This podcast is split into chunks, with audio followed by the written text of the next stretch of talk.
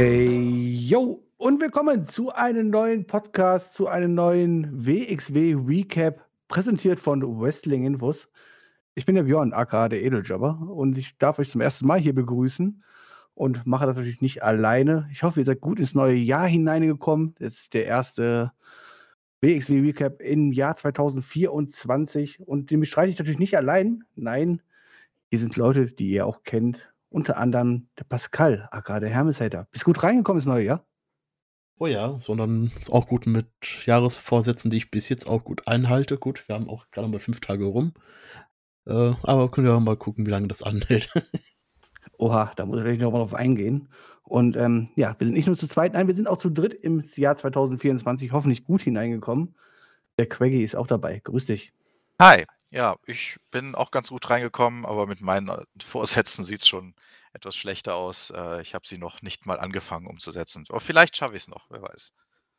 Ja, ich halte halt von so einem Quatsch überhaupt nichts, weil äh, ich brauche dafür keinen Jahreswechsel, um irgendwas Gutes vorzunehmen. Ähm, aber Pascal, du machst das anscheinend. Was hast du denn dir Schönes vorgenommen und was hältst du denn noch ein?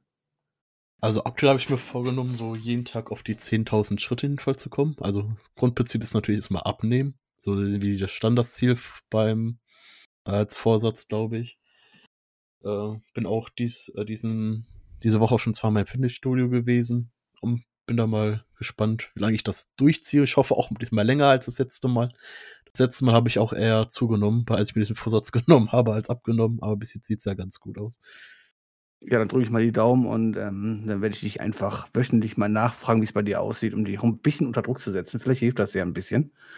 Ähm, ich habe mir auch was Gutes vorgenommen, jetzt gerade spontan. Und zwar, wenn ich schon hier über die WXW reden möch möchte und darf, dann nehme ich mir einfach mal vor, dass ich die auch mehr verfolge. Bis zum letzten Karat habe ich wirklich noch intensiv die WXW verfolgt. War jetzt ja, in den letzten dreiviertel Jahren ein bisschen, ja, ein bisschen Abstand gewonnen, weil es mir einfach auch nicht mehr so gefallen hat. Ähm, jetzt gibt es neue Motivation äh, diesen Podcast vielleicht auch öfters mal zu bringen, damit die Leute uns vielleicht auch öfters hören. Und ähm, da muss ich natürlich öfters auch wieder hinschauen. Und habe das auch ähm, ja, jetzt ein bisschen aufgeholt. Ihr seid ja mehr drin im, Gefisch, äh, im Geschäft. Wir wollen heute eine kleine Review zu machen zu der letzten Veranstaltung, die da war. Und jetzt hasse ich es schon wieder, es auszusprechen, aber wir waren beim 23. Geburtstag. Ich tue mich einfach ein bisschen rumschummeln. Der WXW. Ich war nicht vor Ort, ich habe es nur auf YouTube gesehen. Ich glaube, der Quaggy auch nur auf YouTube. Oder Pascal, du warst vor Ort, oder? Ich war tatsächlich vor Ort, ja. War auf jeden Fall, wenn man jetzt schon das mal vorwegnehmen kann, wirklich eine schöne Stage. So, best, so besser als für die normalen Stage, die es von der WXW gewöhnt ist. Die haben sich da richtig Mühe gegeben zum Jahresabschluss. Quaggy, warst du auch vor Ort oder hast du es auf YouTube geguckt?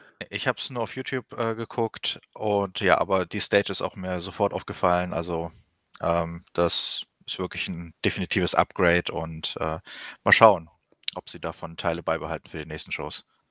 Ja, ich habe sie ja auch nur auf YouTube gesehen, aber es sah ja so ein bisschen aus, so ein bisschen angelehnt an, sage ich mal, Basketballstadien in Amerika, wenn die ihre Hall of Fames so aufbieten mit diesen Bannern oben und sowas halt so. Das sah ganz cool aus, ja. Das kann ich nur bestätigen. Und wir wollen aber nicht nur über Anniversary heute sprechen, nein, wir wollen auch ein bisschen vorausblicken später noch auf den nächsten Groß-Event, Back to the Woods. Darauf kommen wir später zu sprechen. Ich würde sagen, starten wir mal rein ins Event. Pascal, du warst da. Ersteindruck, 550 Leute. Ist ja jetzt gar nicht mal so schlecht besucht für einen Tag vor Weihnachten. Wie war die Stimmung vor Ort? Ja, die Stimmung war eigentlich äh, ja, ganz okay. Vor allem am Anfang ein bisschen bedrückt, da ja, äh, wie wir leider erfahren mussten, dass Absolute Andy verstorben ist, kam ja zum Ten Belt Salute. Erstmal ein bisschen sehr gedrückt am Anfang, aber das hat sich dann, äh, finde ich, so Match zu Match ist es dann besser geworden, die Stimmung wieder. Ja, du sprichst das an, äh, die Nachricht, die kurz vor Weihnachten eingeschlagen ist. Ähm, wirklich eine sehr, sehr traurige Nachricht. Äh, ich frage dich erstmal, Quaggy, absolut Andy, wie viel hast du noch von ihm mitbekommen? Äh, leider überhaupt nichts. Also ich habe leider überhaupt keine Verbindung zu ihm, aber ich muss sagen, dass äh, das Videopaket, das sie zu ihm gebracht haben, äh, zum, äh, zum diesem Ten Bell Salute, ähm, das hat schon einen ganz guten Eindruck vermittelt und äh, es ist immer sehr schade, wenn jemand äh, uns vorzeitig verlassen muss und es sieht so aus, als hätte die Wrestling-Welt und besonderen, insbesondere in diesem Fall die deutsche Wrestling-Welt da jemand Wertvolles verloren. Ja, es waren alle Wrestler draußen, so wie es sich gehört, die Abschied genommen haben. Ich allein für diesen Grund wäre ich am liebsten in der Halle gewesen. Äh, ich konnte leider nicht und, ähm, ja, ich habe Andy natürlich jetzt seit 2016 erlebt. Er ist noch viel länger bei der WXW aktiv gewesen und hat die WXW so dermaßen geprägt und auch wenn ich nicht immer der größte Freund von seinen Gimmicks war, habe ich mich immer gefreut, wenn er rauskam und ehrlich gesagt habe ich eigentlich mir die letzten Monate viel mehr Gedanken darüber gemacht, so, okay, was könnte bei der WXW Cooles passieren in nächster Zeit? Super geil, wenn Andy mal wieder kommt, halt so. Also truppt die Halle auf jeden Fall und dann kam diese Horrornachricht und ähm, ja, Pascal, du warst in der Halle und ich weiß, ich weiß es sehr, sehr, sehr gut, dass du ein sehr, sehr großer Andy-Fan warst. Äh, wie hast du ihn erlebt? Ja, hast schon gesagt, eigentlich so der erste WXW-Wrestler, den ich wirklich äh, stark ins Herz geschlossen habe. Äh, der war als Face absolut großartig, hab da super unterhalten, konnte als Ziel äh, auch, äh, auch geschafft, dass alle ihn hassen, aber gleichzeitig unterhaltsam fanden. Äh, hat wirklich in alle Richtungen performt. Mr. 100% passt, glaube ich, zu ihm wirklich als Spitzname. Er hat immer alles gegeben, die Zuschauer mitzunehmen in sein Geschehen und das hat er wirklich geschafft. Und was mir so am meisten im Kopf geblieben ist, ist, ist selbstverständlich äh, das Tag Team Match beim Tag Team Festival 2000. Jetzt lass mich nicht lügen. War das 19? Äh, gegen die Anti-Fun Police. Äh, wo die, das Comedy-Match, ja. Das ja. extreme Comedy-Match, wo die wirklich mit Wasserpistolen und Pistolen rumgeschossen haben. Da Zucchini war, kam im Einsatz ein Koch, die Fanta. Also großartige Momente, die man mit dem erlebt hat. Und so jemanden bekommt man so schnell, den vergisst man nicht mehr. Ja, ich weiß ja, wo ich das erste Mal auswärts bei der WXW war. Das heißt nicht in Oberhausen selber, sondern in Frankfurt in der Batsch Cup. Äh, und da hat er die Tag Team Gürtel ja gewonnen. Da hast du, glaube ich, auch ein T-Shirt von gehabt, weiß ich noch später. Ähm, bei diesem Leiter-Match.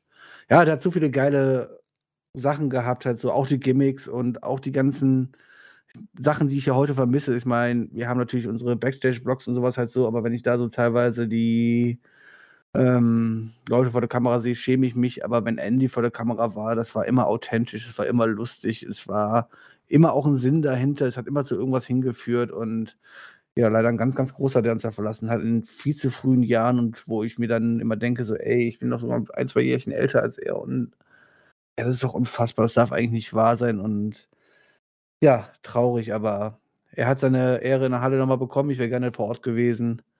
Ähm, kann nur sagen, Ruhe in Frieden und hast viel, viel, viel WXW gemacht und für das deutsche, für das deutsche Wrestling allgemein.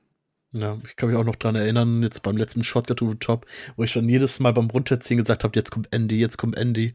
Aber wenn man das natürlich vorher gewusst hätte, ist dann das ist schon ein bisschen traurig jetzt, in so einem Nachhinein. Ja, ja, nach dem Badfield-Moment in Anführungszeichen in der Halle kam es dann zum, zum ersten Pre-Show-Match ähm, um den WXW Shotgun Championship. Und der hat dann auch zu einem ja, richtigen Goodfeel-Moment in Anführungszeichen geführt für die ganzen alten WXW-Fans, denn eine andere WXW-Legende, das kann man nach ganzen Jahren wirklich schon sagen, hat zum allerersten Mal nach dem Gold greifen dürfen. Es gab das Match ähm, Alaya Bloom, der aktuelle Champion, gegen Alex Duke, gegen Bobby Guns, gegen ja, Jack, äh, Jacob Quain und gegen Nick Schreier und gegen The Rotation, der am Ende den Gürtel hochhalten durfte und das zum allerersten Mal bei der WXW. Und ich habe das mitbekommen auf Twitter. Ich hab, war ja nicht vor Ort und aber Twitter ist quasi ausgerastet, die ganzen WXW-Fanboys, die ich da drin habe. Alle waren sie glücklich und ich glaube, wahrscheinlich glücklich war die Halle auch, oder? Oh ja, die Halle ist komplett ausgerastet. Ich jetzt nicht so, aber ich habe trotzdem ein Grinsen im Gesicht gehabt, aber kennst mich, war ja noch nie so die große Rotation-Fan. Aber selbst ich habe mich äh, für ihn gefreut und das hat er wirklich verdient, nach zehn Jahren Arbeit, sich den ersten, das erste Titelgold bei der WXW geholt jetzt. Das wurde auch, auch so langsam mal Zeit, muss man sagen. Bei Gerd verstehe ich auch noch nicht allzu viel von Rotation wahrscheinlich so gesehen. Ich meine, ich kenne ihn ja schon sehr, sehr lange. Sehe seine Entwicklung, die für mich immer sehr, sehr lange gestockt hat. Ja, mal gucken, ob sie jetzt, wo er den Gürtel hat, äh, ob ihn das vielleicht einen Schritt nach vorne bringt. Ähm, ansonsten schließe ich mich hier an. Für mich eher eigentlich immer so, hey, hat viele cool Good Feel Moments gehabt, gerade in Shockers of the Tops und sowas halt so, ja. Aber war nie der Mann, der nach dem großen Gold griff. Jetzt hat er Gold. Und mal schauen, was er daraus macht. Was sagst du, Quaggy? Ja, witzigerweise ist äh, die Rotation der erste WXW-Wrestler gewesen, mit dem ich eine persönliche Interaktion hatte. Ähm, als wir letztes Jahr beim Karat waren, war das mein erstes WXW-Event. Und ähm, dort äh, ist er mir über den Weg gelaufen, als wir äh, Unterschriften gesammelt haben. Äh, und er hat direkt einen positiven Eindruck auf mich gemacht. Damals war er noch in Verletzungspause, ähm, als er dann wieder zurückgekommen ist und äh, ich sein erstes Match gesehen habe, habe ich gleich gesehen, woher die Begeisterung kommt, äh, die so viele Leute für ihn haben. Ähm, er ist ein absoluter Showmaker für mich. Und äh, ich finde es faszinierend, dass er nach so langer Zeit, die er jetzt schon dabei ist, jetzt erst seinen ersten Titel gewinnen durfte. Ähm, dementsprechend natürlich durchaus verdient. Ähm, ich schaue mir immer wieder gerne an. Er ist ein, ja, ein wandelndes Highlight-Reel fast schon. Und äh, da kann ich es dann auch verschmerzen, dass Elia Blum, der sich im letzten Jahr wirklich sehr gut gemacht hat, den Titel abgeben musste. Ja, und der Shotgun-Titel ist ja immer so ein Schritt für die Leute nach vorne und äh, viele Leute, die den Shotgun-Titel hatten, haben danach noch viel, viel größere Schritte gemacht. Mal schauen, wie weit es dann auf die Rotation noch auf jeden Fall geht. Bevor wir dann zum nächsten Pre-Show-Match kamen und wir kamen zum Match mit zwei Frauen in Beteiligung und ich glaube, das einzige Match, wo wirklich auch nur Frauen gegeneinander angetreten sind. Und zwar eine neue Dame in WXW-Kosmos, vorher noch nie gesehen, Jane Nero, gewann gegen Michelle Green, äh, die wir ja schon ein paar Mal jetzt bei der WXW zu sehen bekommen haben. Wahrscheinlich, wenn ihr mich fragt persönlich, Michelle Green wahrscheinlich die Wrestlerin und Wrestler allgemein bei der WXW, die wahrscheinlich das best ausgebaute Gimmick aktuell hat und sich am besten von allen präsentiert und irgendwas, ja, versucht storymäßig auch äh, voranzubringen und zumindest ihr Gimmick voranzubringen. Verlor hier allerdings gegen die Newcomerin Jane Nero. Ähm, ja, Craigie, du hast das Match gesehen in der Pre-Show. Was sagst du zu Jane Nero und äh, zu Michelle Green? Ja, also ich muss sagen, äh, wir haben versucht, ein bisschen zu, äh, zu recherchieren. Wir haben nicht, nicht wirklich viel über Janeiro gefunden. Also es scheint so, als wäre das eines ihrer ersten Matches. Ähm, also bei der WXW war es auf jeden Fall. Also bei der Match. WXW auf jeden Fall, ja. aber auch äh, andere Matches haben wir jetzt auf die Schnelle nicht finden können. Also wenn sie doch schon welche hatte, dann wahrscheinlich nicht viele oder nicht in großen Promotions. Also wirklicher Newcomer. Ähm, dafür hat sie einen sehr ordentlichen Eindruck gemacht, muss ich sagen. Ähm, gegen eine Michelle Green, die, wie du schon sagtest, ähm, ein sehr ausgefeiltes Gimmick hat äh, und das sehr gut rüberbringen kann. Also ähm, äh, in Sachen äh, Micwork ist sie wahrscheinlich eine der besseren äh, Damen in der WXW ähm, und kann auch einige Männer durchaus in den Boden reden äh, und hat sich im letzten Jahr auch wrestlerisch sehr deutlich weiterentwickelt. Also ähm, ja, äh, überraschend, dass sie da äh, verloren hat, aber ähm, andererseits, äh, wenn man in Janeiro so, so viel sieht und ähm, es scheint ja, sie scheint ja durchaus was mitzubringen ähm, von dem, was man so in dem Match gesehen hat, dann ähm, ist es natürlich durchaus äh, eine Option, sie da ähm, so, einen fast schon High-Profile-Sieg äh, äh, gewinnen zu lassen. Ja, ich meine, kam ja mehr oder weniger out of nowhere der K.O.-Punch. Was sagst du, Pascal? Ja, nun möchte ich äh, auch dazu sagen, als das Match zu Ende war, habe ich so, was ist Match jetzt schon zu Ende, weil ich nicht äh, ganz verstanden habe, dass das jetzt ihr Finisher war. Ähm, habe das Match auch leider nicht äh, nachgeholt, um zu gucken, wie impactvoll der Move war. Ähm, ist eine sehr interessante Person, die konnte auch ziemlich gut schon mit Michelle Green interagieren und hat mir auch schon ein bisschen den Anschein gegeben, als wäre es jetzt nicht das erste Mal drin, aber äh, wenn die Personen jetzt hier den Podcast hören, was anderes über Jen Nero wissen, ob sie schon länger drin ist oder wo sie aufgetreten ist, können sie es gerne runterschreiben. Aber wie so als Neuzugang hat sie für mich absolut nicht so gewirkt und ein wirklich interessanter Name vielleicht für die Zukunft für die Weeks, wenn sie da öfters auftreten sollte. Ja, jetzt wäre es gut, wenn man noch eine gute da äh, Diven Division hätte, ne? Und vielleicht so ein Frauengürtel und so. Aber dazu kommen wir vielleicht später dann noch, mit Sicherheit. Ähm, ansonsten, ich meine, sie hat ja danach auch in einem kleinen Interview noch gesagt, so, hey, es war ihr erstes Match, sie durfte es gewinnen. Äh, sie hofft natürlich öfters wiederkommen zu dürfen. Hoffen wir mal, dass wir noch ein, zwei Mal im WXW-Ring singen und dass die Damen Division hoffentlich nicht untergeht. Aber das ist halt später nochmal. Dann ging die Show dann wirklich los und das erste Singles-Match des Abends stand an. Und äh, ein ziemlicher Publikumsliebling stand auf dem Programm direkt und der gegen eigentlich auch einen anderen Publikumsliebling angetreten ist, nämlich Peter Tiani gegen Fast Time Mundu. Wie hast du das Match gesehen, Quaggy? Ähm, also das Match hatte ja eine ganz interessante Entwicklung. Fast Time Mudo hat in letzter Zeit viele Niederlagen einstecken dürfen ähm, und ähm, hat immer mehr Frustration darüber gezeigt, äh, nachdem sie bei der letzten äh, We Love Wrestling Show dann äh, zusammen verloren haben, äh, sind sie ein bisschen gegeneinander ähm, ja, aufgebracht gewesen und dadurch ist dieses Match entstanden. Dementsprechend äh, ja, äh, hatte es eine ganz gute, einen ganz guten Aufbau, für mich zumindest. Ich bin da ein bisschen investiert rein. Beides auf jeden Fall Könner im Ring, also das Match war auch ein Feuerwerk, äh, habe ich mir sehr gerne angeschaut.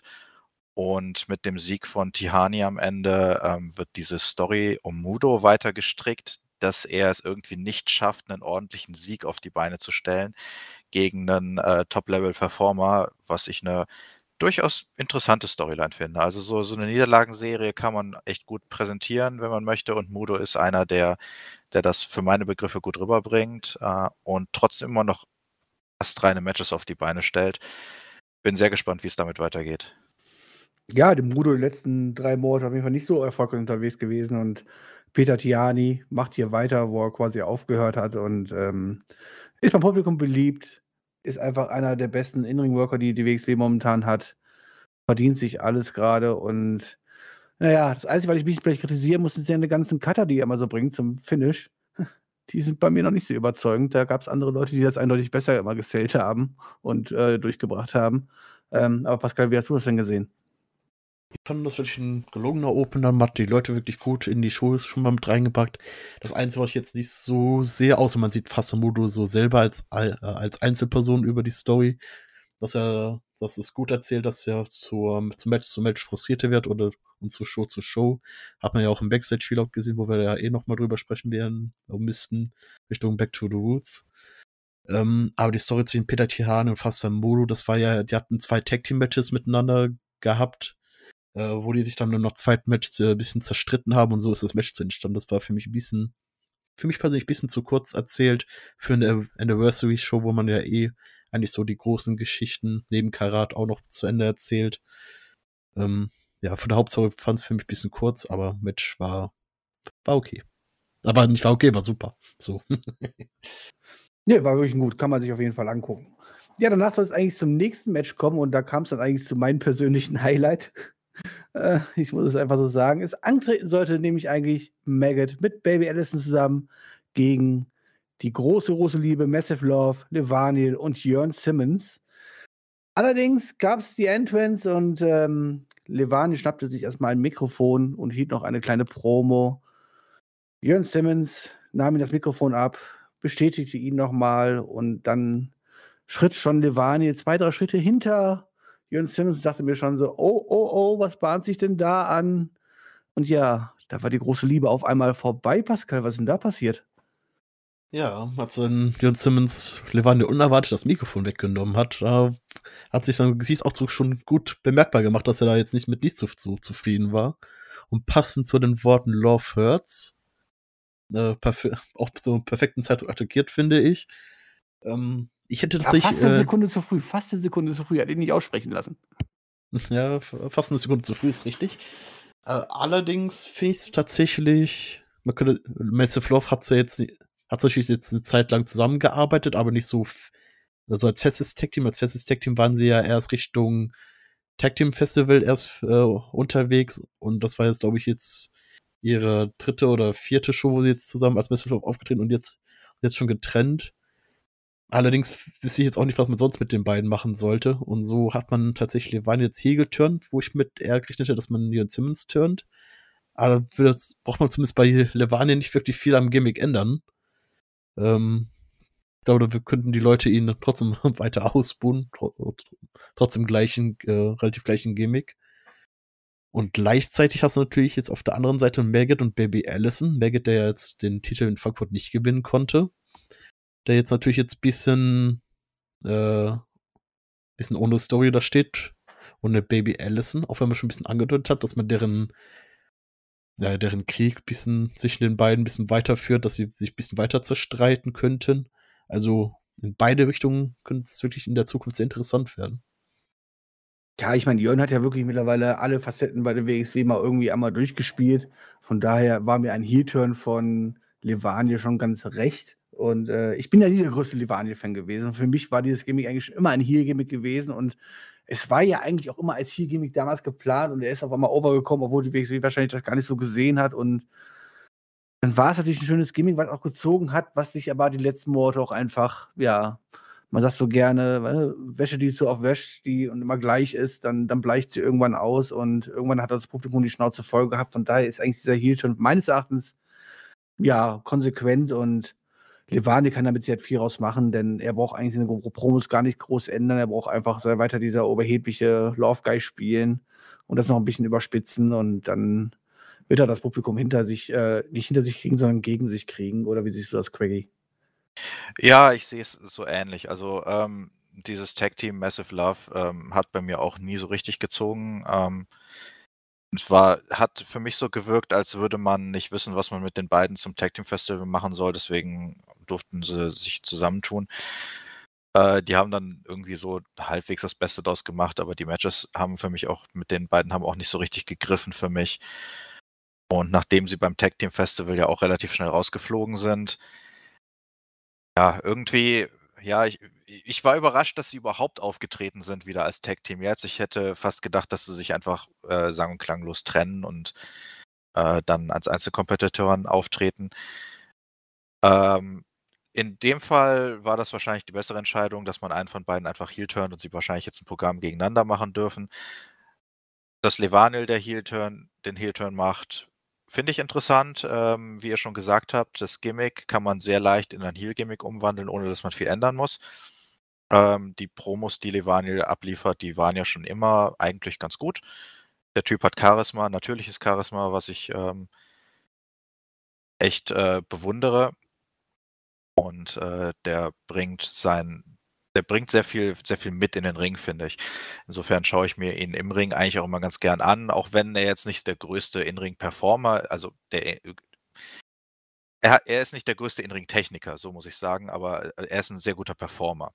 Also ähm, deswegen schaue ich es mir gern an. Äh, was Maggot und Baby Allison angeht, ja, dass die beiden jetzt ihr Match nicht bekommen haben, kann man durch, also ich kann es verschmerzen. ähm, und man hat es durchaus dann ja auch genutzt, um diesen, diesen Split, diesen angedeuteten Split ein bisschen weiterzuführen, wie später im Backstage-Vlog äh, dann auch angedeutet wurde, dass Baby Allison vielleicht äh, Privates und Berufliches mal ein bisschen trennen möchte und sich in andere Richtungen wendet. Ähm, besonders nachdem Maggot sich ständig überall einmischen muss, ähm, was Baby Allison nicht so gefällt. Äh, ja, also ja, ich bin sehr gespannt, wie sie damit weitermachen. Ich freue mich auf jeden Fall auf die Fehde zwischen Levaniel und äh, Jörn Simmons und ja. Ja, das mit Baby Allison und Maggot, das ist aber auch eine Storyline. Also ich habe jetzt ein Dreivierteljahr nicht geguckt. Das erzählt man uns aber schon seit anderthalb Jahren, diese Storyline, oder? Man kommt es ja. nicht mal dazu. Also wann, wann, wann gibt es denn endlich eine Trennung? Ich meine, die haben sich schon geprügelt im Ring, alles drum und dran. Also ähm, ja, es ist, naja, es, es da geht es irgendwie nicht, da geht es nicht vorwärts, sage ich jetzt mal so, ne? Nee, deswegen hoffe ich, dass sie jetzt endlich mal einen Trigger ziehen. Ähm, und das, ja, wie du schon gesagt hast, Story immer wieder mal angefangen, auch eigentlich auch schon Storyline-technisch beendet und wieder aufgewärmt. Ähm, ich weiß nicht, wie ihr das jetzt seht, ihr Baby Allison aktuell bei High Performer Limited, das hat man ja so ein bisschen im Backstage-Vlog ein bisschen so angedeutet. Er, ja, er stand im Hintergrund. Wie heißt der gute Kerl eigentlich? Ich habe irgendwie in drei Monaten Batcheck Christopher Vorwerk. Okay, in drei Monaten Batcheck wieder gucken, nicht rausgekriegt, wie der gute Mann denn heißt, der die manchen Promos halt äh, hält für die Jungs. Ja, ähm, er macht auch ja, er Deutsch, ja mal rum. deutschen, mal englischen Kommentar. Ja, und ich meine, so schleimig wie er ist, kann man natürlich so eine Baby Allison, die da so ein bisschen an sich alles zweifelte, die hat ja auch gesagt, so lief heute überhaupt nicht, alles ist scheiße gelaufen, halt so. Ah, da sind die Frauen natürlich dann anfällig und dann kann man sie schnell überreden, ne? Ja, also ich denke, also mit Baby Allison ist echt schwierig, weil ich sehe, ich habe im letzten Jahr keine Verbesserung, eher für meine Begriffe eine, eine Verschlechterung im Ring gesehen. Äh, ob das jetzt woran das auch, woran auch immer es liegen mag, äh, keine Ahnung. Es liegt nicht an mir, das zu beurteilen. Wenn es ein Motivationsding ist, vielleicht hilft ihr dann eine neue Ausrichtung, äh, wieder mehr Motivation zu finden und äh, sich wieder ein bisschen weiterzuentwickeln. Also dann wäre es genau das Richtige. Wenn es was anderes ist, dann muss man andere Lösungen finden. Aber ich bin auf jeden Fall dafür, es auszuprobieren. Das Potenzial ist da und ich, ja, ich lasse mich da gerne überraschen. Genau. Ja, ich möchte das. Äh, nee, okay, Pascal, erstmal du. Würde ich auch äh, so sagen, dass äh, Baby Allison wirklich sich dann, wenn sie in die Gruppierung rein soll, auch wirklich eine neue äh, Ausrichtung braucht, dass es irgendwie gimmick-technisch irgendwie passt. So die Witch Bitch passt irgendwie, finde ich, nicht zum hochnäsigen Schnösel. ähm, aber vielleicht dann wirklich vielleicht was Neues für Baby Allison. Sie hatte, glaube ich, dieses Gimmick auch schon ziemlich lang. Wäre vielleicht auch dann vielleicht auch Zeit für eine kleine Veränderung. Ja, ich will das fast jetzt nicht aufmachen, weil wir das später auf jeden Fall noch aufmachen werden. Und aber mein, mein ganz kurzer Take dazu: Baby Allison in einer reinen Damen-Division wäre reines Gold. Ah, sie tut es aber seit zwei Jahren nicht und es wird auch nicht mehr dazu kommen. Aber dazu kommen wir später. Kommen wir erstmal zum zweiten Match, damit wir ein bisschen vorwärts kommen hier, ne? Das dauert halt hier alles da. Six-Man Take Team Action. Rott und flott. Nikita Charisma und Michael Schenkenberg zusammen mit Sebastian Hackel, der Fanboy, der Kommentator oder der Tim Wiese der WXW. Schaden oh an gegen High Performer Limited. Sprich Anne Marek, Tristan Archer und Axel Tischer dabei. Und ja, in diesem Match ging es viel Storyline-technisch darum. Sebastian Hackel gegen Axel Tischer. Endlich sind sie sich mal gegenüber im Ring und der gute Sebastian Hacke tut nicht immer nur auftreten, wenn Axel Tischer nicht da ist. Äh, Quaggy, wie hast du das Match gesehen? Ja, äh, da gibt es ziemlich viel zu auszupacken. Ich glaube, High Performer Limited äh, lasse ich mal außen vor, weil da hat sich in dem Match absolut nicht viel für die getan. Qualitätsmäßig war es okay, das Match, ähm, bis auf ein paar Parts. Ähm, die ich tatsächlich auf Sebastian Hackel schieben würde. Also, wie man vielleicht schon hört, ich bin kein Hackel-Fan, absolut nicht. Ich finde, den brauchen wir nicht in der WXW. Ich finde, das ist, das ist so ein bisschen das Dilemma bei dieser Fehde zwischen Hackel und Tischer. Ich finde, dass Tischer mit allem, was er sagt, absolut recht hat. Und trotzdem wird er als Heel präsentiert in dieser Fehde, was ich nicht verstehen kann. Für mich ja, ist Tischer ja eigentlich so richtig, der Face in dieser Fehde. Ich meine, da sind wir quasi schon bei der Promo, die danach irgendwie kam. Äh, aber lass uns erstmal kurz über das Match reden. Ähm, Pascal, ja. wie hast du Achso, das Match gesehen? Noch, Oder noch kurz, noch kurz anmerken. Äh, ich mag die Ausrichtung, in die sie Rott und Flott in letzter Zeit schicken, auch wenn sie es für meine Begriffe viel zu wenig durchziehen und äh, man viel mehr hätte, hätte daraus machen können. Aber ich mag die Ausrichtung, dass die äh, sich auch nicht an die Regeln halten, weil die anderen es ja auch nicht tun. Ja, Pascal, du hast das Match in der Halle gesehen. Wie war das Match denn für dich? Bevor wir dann mal zu der ganzen Backstage-Promi, äh, Backstage-Promo, nicht Backstage-Promo, zu der Promo danach kommen und zu den ganzen Entwicklungen. Ich habe das äh, ganze Konzept hinter dem Match nicht wirklich verstanden. Sebastian Hackel und Axel Tischer sind sich ganz am rumbeefen und dann kommt Tischer mit der großartigen Idee, da ein Six-Man-Tag-Team-Match rauszumachen. Und am Ende des Matches beschwert er sich darüber, dass ja gar nicht Einfluss auf den Sieg und, oder Nieder Niederlage hatte, was für mich irgendwie da ein bisschen zwiegespalten ist. Ähm, ja, das, das Match war ganz okay, da großteils Rott und Flott und äh, wie schon gesagt hast, Axel Tischer und Hyper von Limited mit zu, äh, zu tun gehabt. Also Sebastian Hackel hat, glaube ich, eh nicht so viel Einsatz in dem Match gehabt. Ist vielleicht auch ein gutes Match, um äh, ihn da ein bisschen mehr raus, rauszulassen äh, der Konstellation, um ihn ein bisschen vielleicht noch ein bisschen vorbereiten zu lassen für das große Singles-Match. Wahrscheinlich eher dafür gedacht, denke ich mal.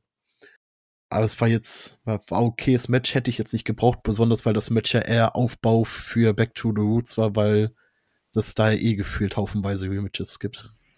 Ja, es war halt ein reines Storytelling-Match, ne? Sowas, was du eigentlich präsentieren solltest in so einer normalen Shotgun weiß ich nicht, Show oder was halt so. Das hat eigentlich meines Erachtens nicht sehr viel in einen Anführungszeichen, ich nenne es ja immer noch Pay-Per-View. Ich bin halt ein alter Mann, ja. Also lass mich meine Ausdrücke.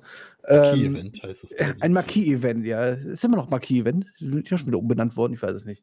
Ja, auf jeden Fall es war halt ein reines Storytelling-Match, ne? Ich meine, man hat uns die letzten Wochen erzählt halt so: „Hey, immer wenn Axel Tischer da ist, dann ist Sebastian Hackel nicht da und wenn Axel Tischer mal nicht da ist, dann ist Sebastian Hackel da und traut sich halt so die wollen sich quasi aus dem Weg gehen oder Sebastian Hackel versteckt sich.“ Ja, jetzt haben sie mal das Aufeinandertreffen bekommen und das wurde ganz am Anfang des Matches mal kurz erzählt und am Ende ging's halt darum: „Hey, Axel Tischer hat ja verloren, aber wurde ja nicht selber gepinnt und gab kein Aufeinandertreffen mit Hackel und das ist der ganze Aufbau und dann gab's ja auch noch eine große Promo. Und, ähm, ja, wie Queggy grad eben schon angesprochen hat, in dieser Promo war auch dieses Heel-Face-Gefälle relativ ausgeglichen in Anführungszeichen, denn natürlich ist Sebastian Hackel in diesem Match oder soll in diesem Match der absolute Face sein. Kommt beim Publikum auch sehr, sehr gut an. Und deswegen bin ich gar nicht so so so skeptisch wie Quaggy und sage, der hat da nix zu suchen. Ja, er hat ziemlich viel Ring-Rost. Ich meine, wenn du jahrelang überhaupt nichts machst in Anführungszeichen, dann musst du halt wahrscheinlich auch 'n bisschen wieder warm werden. Aber ich gebe ihm seine Chance und ich habe schon viel, viel schlechtere Leute bei der WXW gesehen, das muss ich auch dazu sagen. Bin jetzt aber auch kein Fan von ihm. Und dann gibt's auf der anderen Seite aber 'n Axel Tischer, der, ja, halt einfach die Wahrheit ausspricht, die die wir Wrestling-Fans wahrscheinlich oder sagen wir mal, die Hardcore-Wrestling-Fans auch wirklich denken und macht dann halt auch diesen Tim Wiese-Vergleich und sagt: „Du bist du bezeichnest dich selber nur als Fan und bist gar kein Pro-Wrestler hier.“ Und da geht halt natürlich Axel Tischer wieder auf die alte Schiene, aka Ringkampf und dann hast du mich ja eh schon wieder, ne? Dann bin ich ja eh schon wieder voll und weg und verliebt in Anführungszeichen und von daher habe ich diese Promo geliebt. Wie hast du die gesehen, Hater? Ja, vor allem, also die Promos von Axel Tischer sind ja eh immer göttlich, immer 'n absolutes Highlight der Shows. Ähm, ja, aber wie du schon gesagt hast, für mich war das alles hier kein Anniversary-Match, sondern hätte zumindest nicht hier äh, stattfinden sollen. Das hätte eher schon das Eins gegen Eins werden sollen. Hätte man das alles bisschen besser aufbauen müssen oder gar nicht so aufeinander aufeinandertreffen lassen sollen, die Parteien in dem Match. Ähm, ja, also ich hoffe, dass Axel Tischer wirklich, wie du schon sagst, Richtung Ringkampf geht. Das wäre nämlich 'n absoluter Traum. Gar nicht wirklich Heel, gar nicht wirklich Face, sondern einfach nur das ausspricht, was so 'n professioneller Ringkämpfer Kämpfer sagt, mal sportlich mal eher unsportlich, je nachdem, was er von dem Gegenüber hält. Das würde ich extrem abfeiern. Ja, Quaggy, du doch auch, oder? Ähm, ja, also die dieses, äh, Ringkampf, das sagt mir leider nicht so viel, deswegen kann ich dazu jetzt nicht viel sagen, aber ich finde also i ich ich kann dir nur empfehlen, äh, falls du sie noch nicht gesehen hast oder auch also un unseren Zuhörern, ähm, im Vorfeld gab's, äh, auf 'nem Livestream 'ne Konfrontation zwischen Axel Tischer und Sebastian Hackel. Das war vor vorm Shortcut, glaube ich noch. Ähm, das war das war richtig, richtig gut. Äh, da hat Axel Tischer scheinbar frei geredet auf, äh, Sebastian Hackel und, äh, hat ihn einfach am Mikrofon komplett zerstört und hat da eben genau das ausgesprochen, was für meine Begriffe auch die Wahrheit ist, nämlich dass, äh, Hackel versucht, jetzt 'n bisschen Fame abzugreifen und, äh, so tut, als wäre er 100 % dabei und als würde er sich jetzt wieder voll hier reinsteigern.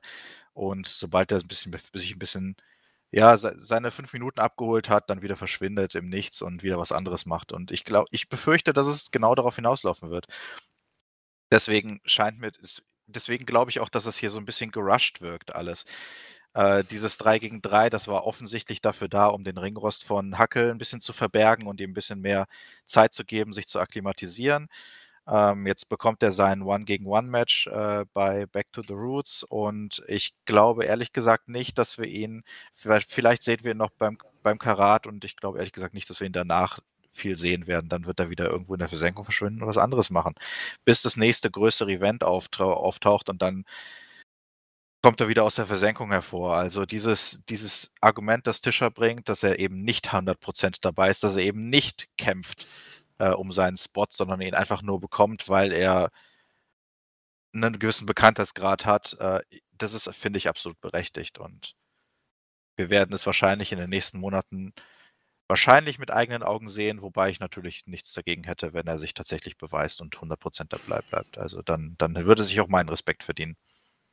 Ja, was das Thema Gewasche angeht, äh, bei diesem Match und dass es schon bei Back to the Roots stattfindet, dazu kommen wir gleich in der Pre äh, Pre-Show nicht, in unserer Preview.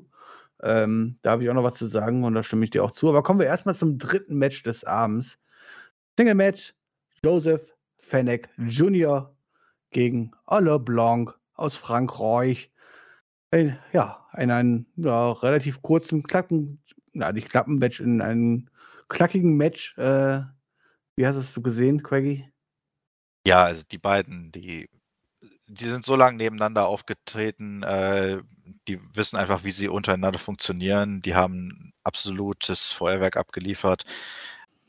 War ein Augenschmaus. Der Twist, dass Aigle Blanc noch eine zweite Maske unter seiner ersten hatte, ist nicht das erste Mal, dass man sowas sieht, aber war, war schön aufgebaut, nachdem er ja beim letzten Event, beim letzten Aufeinandertreffen der beiden seine Maske ausgezogen bekommen hat. Also ähm, ist ein klassischer Aufbau ähm, und dass die beiden dann nochmal aufeinandertreffen werden, da bin ich absolut nicht unglücklich drüber. Es macht Spaß anzuschauen und ich liebe diesen Heel-Charakter von Joseph, Joseph Fennec Jr. Der ist, der bringt was mit, was ich bisher noch nirgendwo anders gesehen habe. Ich kann es nicht so genau definieren, aber äh, irgendwie, irgendwie spricht es mich an. Ja, die Lösung, wie das Match geendet ist, war wirklich äh, sehr, sehr gut gewählt. Also einfach zu sagen, so, hey, diesmal habe ich eine zweite Maske runter, cleverer Schachzug. Da hat der Face in Anführungs wieder gezeigt, dass er der clevere Mann im Ring ist, halt so, ja. Und dann gab es ja keinen richtigen Sieger in Anführungszeichen, sondern es endete ja nach dem Blow Blow und danach hat sich Joseph Fennick noch gerecht. Und ja, es gibt dir recht, äh, nach seinem Wechsel des, des, des Gimmicks gibt er mir auch viel mehr als vorher, aber trotzdem ist er für mich ein Maskenmann und Pascal weiß ganz genau, davon halte ich nie allzu viel. Pascal, wie hast du es gesehen? Ich fand das Match echt gut, muss ich sagen. Ähm, die beiden hatten ja schon mal in der Vergangenheit, meine ich, einen Best auf drei Reihe gegeneinander gehabt und da haben sie auch in jedem Match überzeugt. Da hatten, hatte aber Sitzer wollte ja noch seine Maske auf und deswegen konnte ich da von ihm noch nicht so viel, äh, konnte ich auch noch so viel ab, weil man einfach ja nicht einfach die Gesichtszüge nicht sieht. Äh, da fehlt halt so ein bisschen, wo man äh, noch ein bisschen Geschichte erzählen kann. Und jetzt ähm, Joseph Fennec Jr. ohne Maske, der spielt wirklich so mit seinen Grimassen, äh, macht er wirklich gut. Man, man hat, glaube ich, auch so ein bisschen gemerkt, dass sie sich beide noch etwas zurückgehalten haben, damit nur ein bisschen Platz nach oben ist für jetzt die Weitererzählung. Und die Story ist halt wirklich absolut perfekt gemacht für den Käfig. Auch wenn wir darüber wahrscheinlich auch bei Back to noch reden müssen. Das, weil das für mich absolut keine Käfigschlacht ist. Aber ja, da kommen wir in der Preview zu. Ja. Kommen wir noch zu.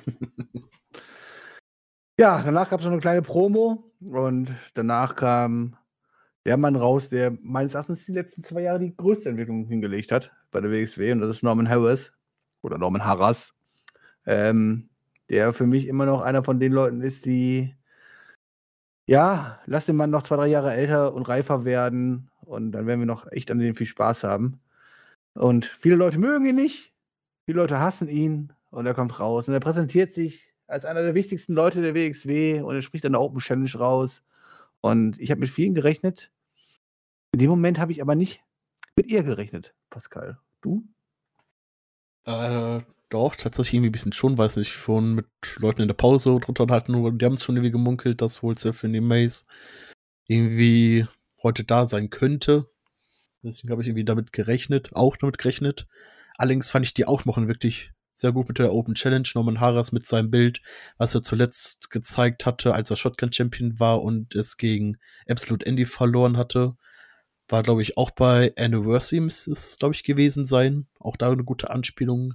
Aber gesagt, oh, das Bild möchte ich hier äh, den Ehren, der beste sportliche Leiter und alles, was zwischen ihn und Absolute Andy zugetroffen hat. äh, hat er dann rausgehauen oder auf einmal war das dann ein Bild wieder von, von ihm.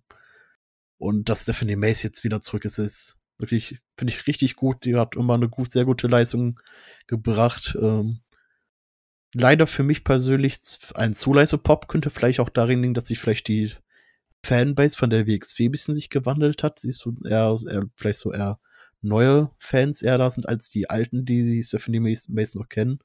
Denn wenn da mehr Leute gewesen wären, die Stephanie Mace kennen hätten, hätte es, glaube ich, einen größeren Pop gegeben. Ja, für mich war es einfach überraschend, weil wenn ich mit einer Stephanie Mace gerechnet hätte, dann wahrscheinlich nach dem ersten Match halt so. Denn du sprichst jetzt an, ich meine, sie hat schon Erfolg gehabt bei der WXW. Ich meine, sie ist zweifache Tag Team Championess. Und ähm, ja, in dem Moment habe ich einfach nach dieser Promo von Norman Harris irgendwie mit anderen Leuten gerechnet. Vor allem, wenn ich dann sehe, dass ein Norman Harris in knapp fünf Minuten ja, komplett untergegangen ist, Stephanie Mace, dann tut mir das im Herzen weh. Nichts Böses gegen Stephanie Mace, aber wie hast du das denn gesehen, Quaggy? Ja, also ich kannte Stephanie Mace vorher noch nicht. Insofern ähm, ja, war es für mich auch eine Überraschung, einfach nur, weil ich sie nicht kannte. Ähm, vorweg natürlich die Promo von Norman Harras. Also ich muss dir ganz zustimmen. Norman Harras ist äh, ein absoluter, auch ein absoluter Performer. Der ist, ist auch, der ist am Mikrofon, ist der ein Top Heel und äh, sein In-Ring-Work ist auch richtig, richtig gut. Ähm, also ja, bin der gleichen Meinung. Gibt ihm noch ein paar Jahre und dann äh, äh, mischt er ganz oben mit. Äh, und zwar nicht nur sporadisch. Äh, der Sinn von diesem Match, der war mir ab dem Zeitpunkt, wo Stephanie Mays rauskam, relativ schnell bewusst. Und als sie dann relativ eindeutig gewonnen hat, ähm, ähm, ist mir klar geworden, was die WXW versucht zu erreichen. Äh, ich habe es schon bei der Hamburg-Show, die davor war, ja geahnt, wo es auch schon äh, die ersten Intergender-Matches gab die von Frauen gewonnen wurden. Und äh, das war natürlich, um den Hype für das Main Event äh, am, am, Anniversary aufzubauen. Ähm, und um die Frauen als gleichwertig zu den Männern darzustellen, was in der Vergangenheit nicht der Fall war. Da ist es zwar immer mal wieder vorgekommen, aber meistens, ich glaube, so meistens haben dann doch eher die Männer gewonnen und die Matches waren immer relativ einseitig die letzten Matches, die die WXW gebuckt hat als Intergender-Matches, waren nicht mehr so einseitig wie früher. Und das war so der Moment, wo ich angefangen habe, meine Meinung zu ändern. Ähm, aber dazu kommen wir später auch noch näher. Hundertprozentig, hundertprozentig, ja. Das Fass müssen wir auf jeden Fall noch aufmachen. Ähm, wenn ihr dann dazu nichts mehr habt, würde ich direkt zum nächsten Match überleiten. Michael Oko gegen Mike DeViccio. Meines Erachtens ja, so ein kleines bisschen schon so ein kleines Highlight in diesem Abend. Mir hat das Match nämlich sehr, sehr, sehr, sehr, sehr gut gefallen. Und ähm, ja, Michael Oko werden wir erstmal nicht mehr sehen. Er hat nämlich nach dem Match gesagt, Rackerat, da ist er wieder vor Ort. Vorher nicht mehr. Pascal, wie hat es dir denn gefallen? Für mich auf jeden Fall mit Abstand Match of the Night, für mich persönlich. Also wrestlerisch wirklich auf Top-Leistungen, die beiden. Ähm, ja, den einen davon sehen wir, wenn wir beim Karat sind, den anderen, der andere wird noch seine Chance bekommen, sich dafür zu qualifizieren. Hätte ich absolut nichts gegen. Ähm, ja, seine Ansage so, dass er das letzte Mal in einem WXW-Ring steht, habe ich irgendwie schon mit gerechnet, dass es wirklich so Richtung Karat geht. So, dass jetzt der Witz kommt halt in diesem Jahr. Allein, weil das ja das Match ja vorher angesetzt war für einen Spot für Karat, bloß mit einem gegen anderen Gegner. Ich glaube, es war gegen Alex Kane, was ja das mal angedacht, das ist aber flach gefallen, weil, glaube ich, MLW war ja, glaube ich, die Promotion, die zu viel wollte von der WXW und WXW gesagt hat, nee, machen wir nicht. Und daher weiß er klar, dass er sich hier, hierfür nach dem Match jetzt für Karat ankündigt. Wirklich beide wirklich absolut Top-Athleten und vor allem Mike D ist auch noch relativ jung. Ich glaube, für den ist auch eine große Zukunft noch bei der WXW, wenn er nicht schon woanders von äh, gesigned wird. Ja, Quaggy, den Pascal, ich kenne ihn, er kennt mich und Pascal weiß, so ein Match, das, das werde ich auf jeden Fall immer, immer gut finden, denn mit Mike die steht jemand drin, den ich als Wrestler immer gut finden werde, denn ich bin ein Big Man Guy und dieses Match hat einfach wunderbar gepaart. Dich kenne ich noch nicht so gut. Wie hat dir das Match gefallen? Äh, ich fand es hervorragend. Mike D macht Dinge, ähm, die mich jedes Mal wieder überraschen, auch wenn, auch wenn ich sie eigentlich mittlerweile erwarten sollte von ihm der Typ ist, ist insane. Also, ähm, der ist, ist jedes Mal ein fest, den einfach nur zuzuschauen, wie er im Ring agiert, äh, wie der rumspringt wie ein Highflyer. Ähm, mit seiner Größe und Statur, es ist, es ist hervorragend. Äh, es würde mich sehr stark wundern, wenn der sich nicht auch noch für das Karat qualifiziert. Und Michael Oku ist auch ein astreiner Performer. Also ich fand das Match auch hervorragend, äh, dass Michael Oko danach verkündet hat, dass er im 16 Karat Gold ist. Ähm, nachdem die Fans vorher schon 16 Karat gebrüllt haben, äh, offensichtlich bekommen sie genau das, was sie haben wollen und das ist auch das, was ich haben möchte. Also keine Beschwerden hier und jetzt hoffe ich nur noch, dass sich Mike D auch noch dafür qualifiziert und dann kriegen wir vielleicht bei Karat nochmal ein Rematch. Okay, also Quaggy und ich sind uns einig, wir wollen Mike D auch wieder dabei haben. Du auch, Pascal, oder? Äh, das Problem ist, seinen Gegner, seinen Gegner hätte ich auch sehr gern dabei, und zwar Leon Slaters, und auch ein, auch ein sehr guter Wester. Also egal, wer von den beiden ins Karat kommt, ich bin zufrieden. Also generell bei dem Karat-Line-Up bin ich schon sehr zufrieden. Zwar nicht unbedingt das Beste, hatten wir ja schon auf Twitter gelesen, so das beste Line-Up seit Jahren. Äh, aber wirklich einer der stärkeren Line-Ups in letzter Zeit. Also ich, ich also würde sogar noch Schritt weiter gehen und sagen, ein Titelrun für Mike D ist längst überfällig. Ja, aber das zweite rede ich vielleicht auch mit, äh, was Craigie sagt, oder das erste, was Pascal vielleicht so ein bisschen bestätigt. Den Twitter-Tweet habe ich auch gesehen und ich habe einen Kommentar dazu geschrieben, denn äh, das können nur Leute schreiben, die vielleicht die letzten zwei, drei Jahre gesehen haben. Aber wenn man die zwei Jahre 2016 bis 2020 gesehen hat, dann kann man niemals davon sprechen, dass es kann. Aber das ist ein anderes Thema, das will ich gar nicht aufmachen. Kommen wir lieber zu einem Good Feel Moment, der auch an diesem Abend auf jeden Fall durch die Halle gegangen ist. Denn es gab das Rematch. Das Rematch um die WXW World Tag Team Championship. Hector Invictus und Dennis Dulnik gegen Ambus, sprich Icarus und Lawrence Roman traten an. Nachdem es ja, ja vor kurzem erst den Titelwechsel gab, gab es hier das Rematch. Und wenn ich ehrlich bin, ich war überrascht, denn ich habe nicht damit gerechnet, dass der Titel direkt wieder zurückwechselt. Aber es war natürlich ein guter Moment in der Halle und den hat Pascal live erlebt. Und wie gut ist es denn rübergekommen in der Halle? Ja, die Fans haben es gefeiert und ich habe es einfach nicht verstanden, warum hat man Amboss überhaupt die Titel wieder zurückgegeben nach Tag Team Festival. Weil ähm, sonst 30er sauer gewesen wäre, die zwei Wochen lang. Ach so, dann hätte ich, ich habe dazu gleich auch noch eine Meinung. Äh, also wenn man so generell das ganze Jahr sich über anguckt, hat glaube ich Amboss den Titel, glaube ich, über dreimal gehalten und wieder verlor, verloren und direkt wieder gewonnen. Ähm, ja, ich finde einfach nach dem Tag Team Festival hätte man den beiden einfach den Titel nicht so schnell wiedergeben müssen. Man hätte trotzdem hier nochmal Amboss gegen die stellen können, aber die schon mal, schon mal fest als Champion und dann zu manifestieren, dass sie sie besiegt haben. Jetzt habe ich Angst, dass es irgendwann noch so ein, noch ein weiteres Rematch gibt zwischen denen. Auch wenn man dazu sagen muss, wir haben ja nicht wirklich mehr großartige Teams. Hier haben die anderen Teams, die wir hatten, haben, haben sich ja gegenseitig irgendwie verprügelt. Ähm ja, aber das Match war von dem, was ich mitbekommen habe, ganz gut. Ich habe ich das ganze Match gesehen, weil ich zwischenzeitlich mal auf die Toilette musste. Deswegen kann ich, glaube ich. Hast du wieder Bier getrunken? Gib es zu, komm on. Ah, da geht die journalistische Integrität dahin. Ja. Nee, ich äh, musste Auto fahren, ich konnte kein Bier trinken. Oha, oha, okay.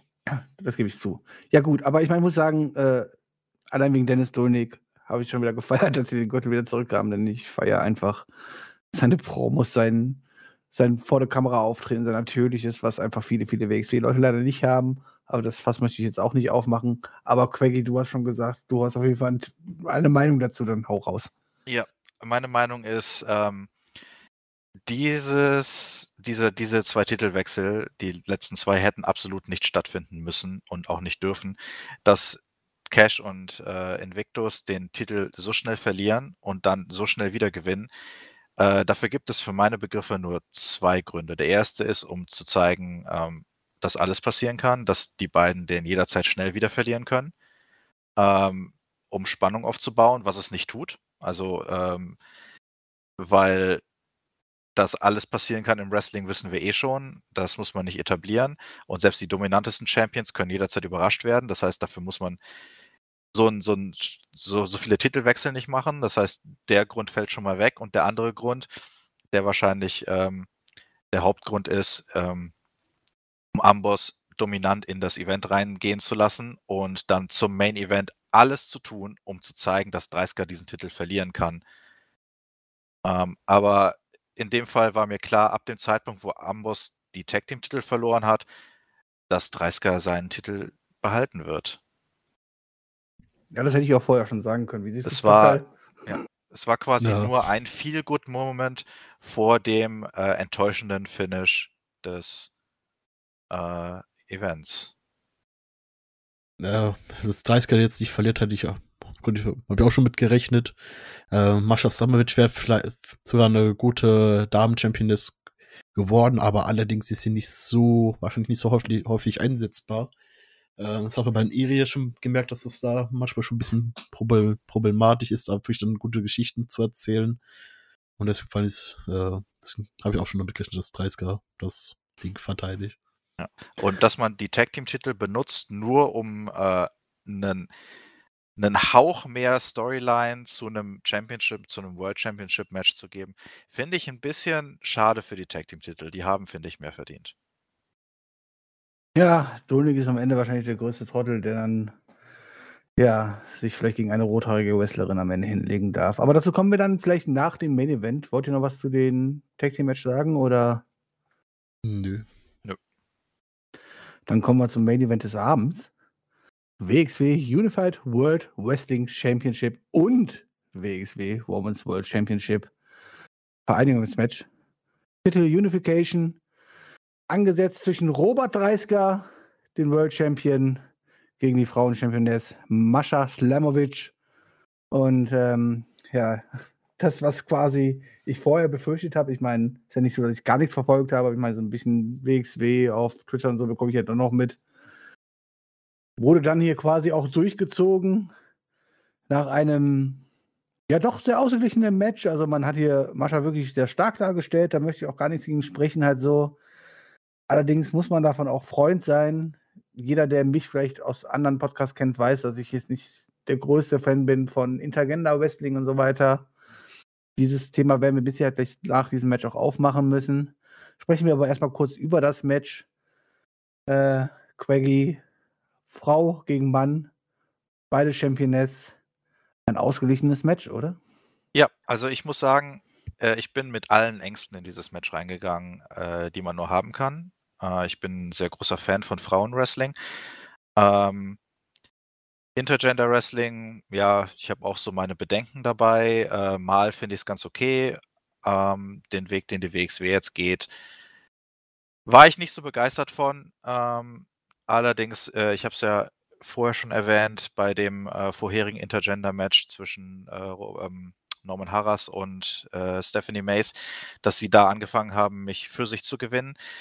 Das Booking in dem Match war hervorragend. Ähm, dass das so ausgeglichen war, also wenn man Intergender Wrestling macht, dann so und nicht anders. Äh, diese einseitigen Matches, die es früher immer gab und die es auch immer noch gibt in vielen anderen Promotions und ähm, die es auch, wie, wie, ja, wie gesagt, in der WXW vor, vor gar nicht allzu langer Zeit noch ständig gab, immer wenn Intergender Wrestling im Prinzip aufgetaucht, aufgetaucht ist. Die funktionieren halt nicht, wenn man keine eigene Division hat. Äh, die, die funktionieren nur dann, wenn man, keine, äh, wenn man eine eigene Division hat, so rum wollte ich sagen. Äh, wenn man jetzt die Titel vereinigt, dann muss man das auch so darstellen, dass jeder eine Chance hat, jeden zu besiegen. Wenn man das nicht macht, dann macht es überhaupt keinen Sinn. Und in dem Fall fand ich es gut. Also das Match war hervorragend. Ich war sehr beeindruckt. Äh, Dreiske hat einige Sachen richtig, richtig gut gesellt. Äh, teilweise sogar ein bisschen oversellt, was ich in dem Fall gar nicht so schlecht fand. Äh, einfach nur, um die Herausforderin noch stärker darzustellen. Und das Finish war sehr, sehr knapp was genau die richtige Art war, dieses Match zu booken, wie ich finde. Also ich, ohne jetzt auf die weiteren äh, äh, Bedeutungen äh, dieser Titel Unification einzugehen, darüber reden wir ja gleich noch im Detail. Ähm, das Match an sich fand ich hervorragend und genauso muss man es machen. Ja, Pascal, da war jemand auf jeden Fall sehr begeistert von diesem Match, äh, auch von der Darstellung. Wie siehst du es? Also zur Hälfte des Matches kann ich nur zustimmen. Es hat mir wirklich der ist selbst mir wirklich gut gefallen. Dann kamen die ganzen Eingriffe mit Killer Kelly als Rückkehr. Aber da hat man noch, halt schon bessere, noch mehr Gefühl dafür, dass äh, 30 das Ding verteidigen wird. Allein um das den Schmerzfaktor bei den Fans nicht so groß machen zu lassen, um mir so das Trostfaster ein bisschen drauf zu packen. Und Craig meinte ja, dass er das Ende ja gut fand. Ich habe eigentlich einfach nur angefangen zu lachen, als ich das Ende gesehen habe, wo 30 einfach nach sich da hinten fallen lassen hat und Mascha sich da nicht mehr raus befreien kann. Dies hat sich, konnte sich ja die ganze Zeit schon aus von 30er Spin so befreien. Warum jetzt auf einmal nicht mehr? Ähm, war für mich eher so ein Comedy, finde ich. Habe ich mit den Leuten von Just Bring It äh, nach dem der Show auch schon drüber geredet. Die fanden das, äh, das finde ich auch eher so zu Comedy-lastig für so ein wichtiges Match. Hat für mich persönlich nicht gepasst. Ähm, ja, das bin auch tatsächlich ein, eigentlich ein Freund von Intergender Wrestling, wenn man die richtigen Damen einsetzt. Und da hat man mit Mascha Slamovic, glaube ich, schon die beste Dame aus dem Independent-Bereich aktuell äh, dafür schon eingesetzt. Da haben wir, leider Gottes muss ich dazu sagen, wir haben nicht so viele Frauen im Damenbereich, wo ich das glaubwürdig sagen würde, dass sie das äh, könnten. Das war eine Stephanie im Zurückkehr, Stephanie Mace, über Norman Harris, Norman Harris schon gezeigt. Die könnte, glaube ich, sowas auch ganz gut machen. Eine Orshi, die jetzt auch länger nicht mehr da war, könnte gute Intergender Wrestling Matches machen und bei den anderen es bei mir wahrscheinlich schon fast schon auf, weil ich davon noch nicht, aber nicht allzu viel gesehen habe und vor allem noch nicht allzu gute Matches. Also wenn das jemand verdient hätte, den Titel, World-Titel mal als Frau zu gewinnen, dann wäre das so eine Stephanie Mays, Orshi oder eine Mascha Slamovic. Aber dafür müsste Mascha erstmal wieder zurückkommen. Aber das haben sie zumindest schon mal angedeutet, dass sie zurückkommen werden, aber nicht vielleicht den Fokus auf den World-Titel haben. Ja, wenn ich nur über das Match sprechen möchte, dann muss ich sagen zu dir, Pascal, dann war das Finish das einzig Reale an diesem ganzen Match für mich. Äh, ich meine, die meisten wissen meine Meinung zum, zum, zum Frauenwrestling. Ich mag eigentlich Frauenwrestling, aber ich mag kein Inter Intergender-Wrestling. Gerade aus dem Grund, dass es in den meisten Fällen einfach selten zu Aufeinandertreffen kommen, wo man sagen kann, so, hey, da sind wirklich ausgeglichene Verhältnisse, allein Kraftverhältnisse und sowas, sowas. Ich weiß, wir reden immer noch von Wrestling, ich weiß, wir reden hier von einer gebuckten Storyline und vom gebuckten Wrestling, vom gebuckten Match und sowas halt so. Und trotzdem bin ich immer noch ein Freund davon, den Ringkampf nach vorne zu stellen und versuchen zumindest realistisch darzustellen. Und ja, dann war das Finish zumindest realistisch, denn wenn so ein 30er auf einer 80 Kilo Frau liegt, 70 Kilo Frau liegt, dann liegt die da und kommt erstmal nicht mehr wieder hoch. Und äh, das war für mich das Beste an dem Match. Und ja, da möchte ich das Match auch was hinter einlassen, denn damit war die Frauen-Division, nein, nicht die Frauen-Division, das kann man natürlich nicht sagen, aber zumindest der Frauengürtel in der WXW-Geschichte. Und das soll ja angeblich auch lange durchgezogen werden. Mal gucken, wie lange sie sich wirklich durchziehen, denn ich finde es meines Erachtens eine vollkommen falsche Entscheidung. Denn ja, was eine Killer Kelly, die auch an diesem Abend ja aufgetaucht ist, angefangen hat und wie viele Frauen eigentlich auch damit groß raus geworden sind. Und ja, da gab es auch echt schwache Zeiten bei, ja. Und trotzdem hat man es dann geschafft, den Gürtel irgendwie präsent vorne zu halten. Und ich bin gerade der Meinung, wenn ich so die letzten Monate sehe, dass wir eigentlich auch viele neue Gesichter gesehen haben.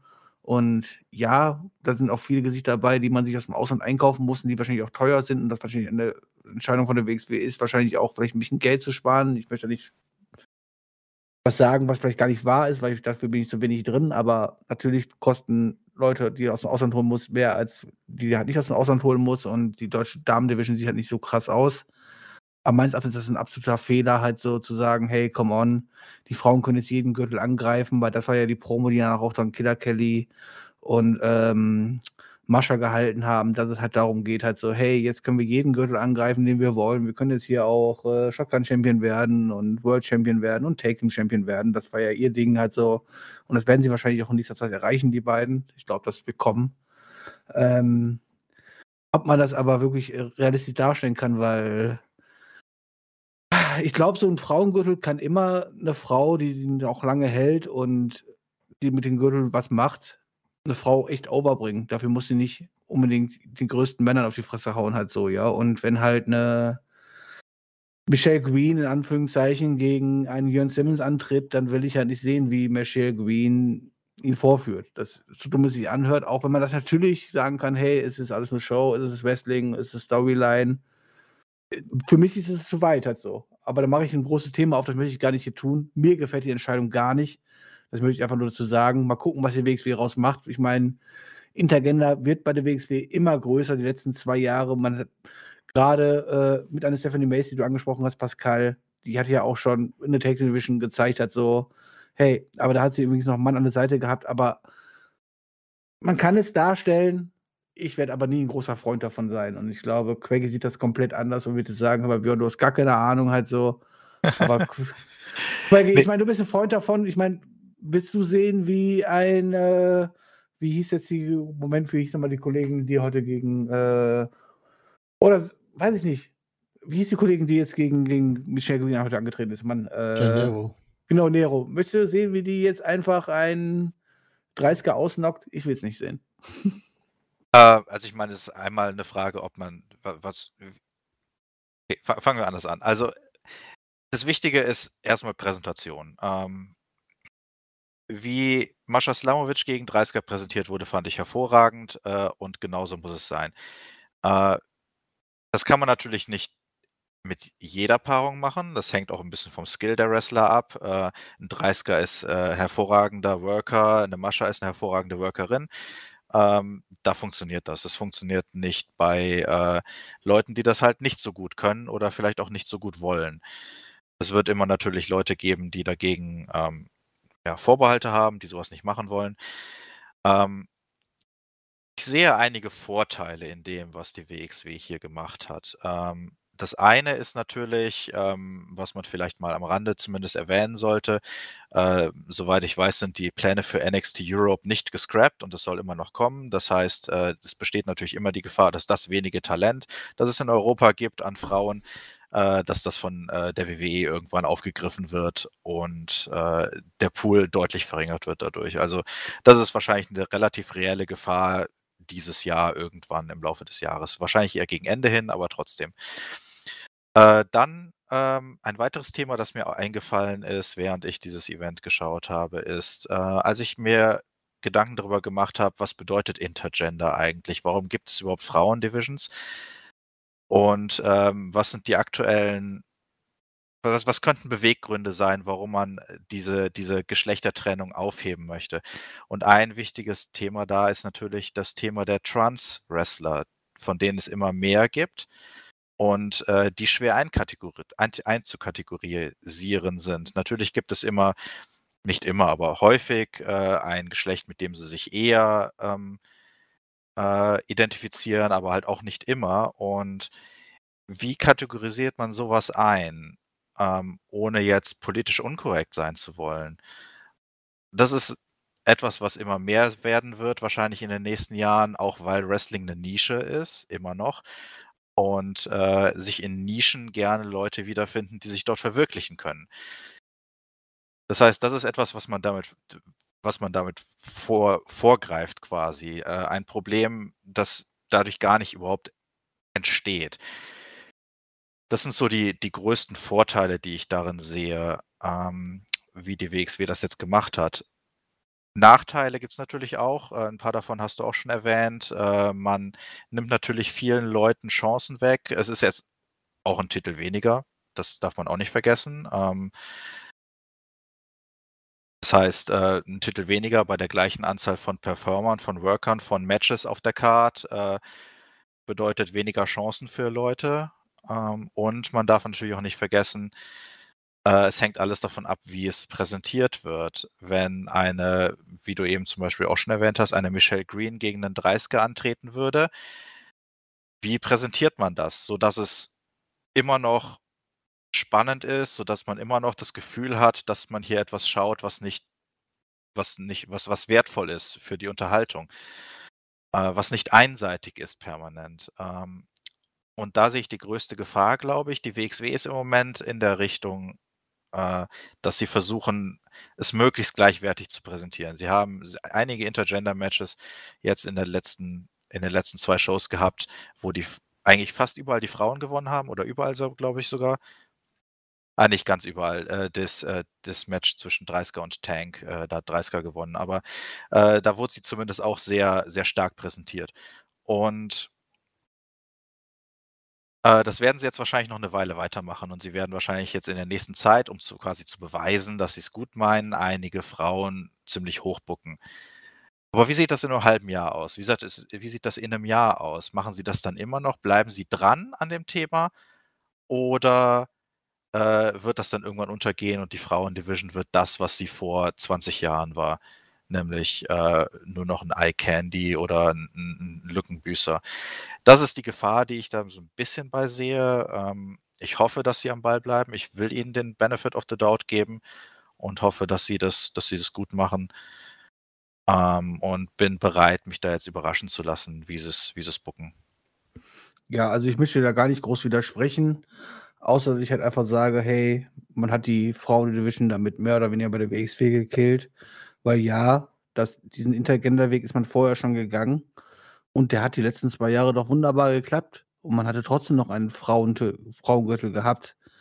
Warum man diesen jetzt weggibt, meines Erachtens kann es nur finanzielle Gründe haben, was auch immer halt so, weil damit meines Erachtens killt man quasi die Frauendivision. Klar werden immer noch einzelne Damen ihre Auftritte haben.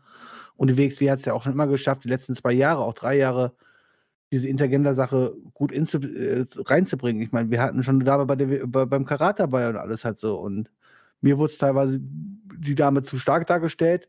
Da ist jeder anderer Meinung. Aber trotzdem hätte man dann nebenbei immer noch wunderbar eine Damen-Division weiterhin halten können und noch weiter ausbauen können, weil gerade die letzten Monate sehe ich eigentlich, dass wir relativ viele, viele, viele Damen am Start hatten. Jetzt kam so eine junge deutsche Dame dazu und meines Erachtens hat man gerade aber diese Damen quasi jetzt eigentlich in der WXW gekillt. Aber das sehe ich vielleicht ein bisschen anders als andere Leute. Pascal, wie siehst du das? Ähm, ja, ich glaube, WXW hat einmal den, den äh, Titel weggenommen, weil sie echt Schwierigkeiten haben, vernünftig das, die Story um den Titel irgendwie zu erzählen. Die wollten irgendwie gefühlt bei jeder Veranstaltung, dass der Titel verteidigt wird. Dann kannst du natürlich aber auch keine wirkliche runde Story erzählen. Du hast nicht genug Leute, um jeden, äh, jede Show so ein vernünftiges Titelmatch äh, vernünftig aufzubauen. Dass hat man die Leute wirklich nicht? Also ich meine, ich habe ja, doch hat man hat, hat man hat, man hat die, aber man sitzt ja. sie nicht ein. Ähm, ist ja auch noch, auch noch eine weitere Sache. Ähm, ja, aber wir schon bei Everett gesehen hat immer hauptsächlich, hauptsächlich gegen irgendwie Fly-Ins gekämpft, auch wenn man das eigentlich nicht gebraucht hätte. Man hat irgendwie die Frauen generell bei der Storyline-Erzählung, finde ich, ein bisschen vernachlässigt.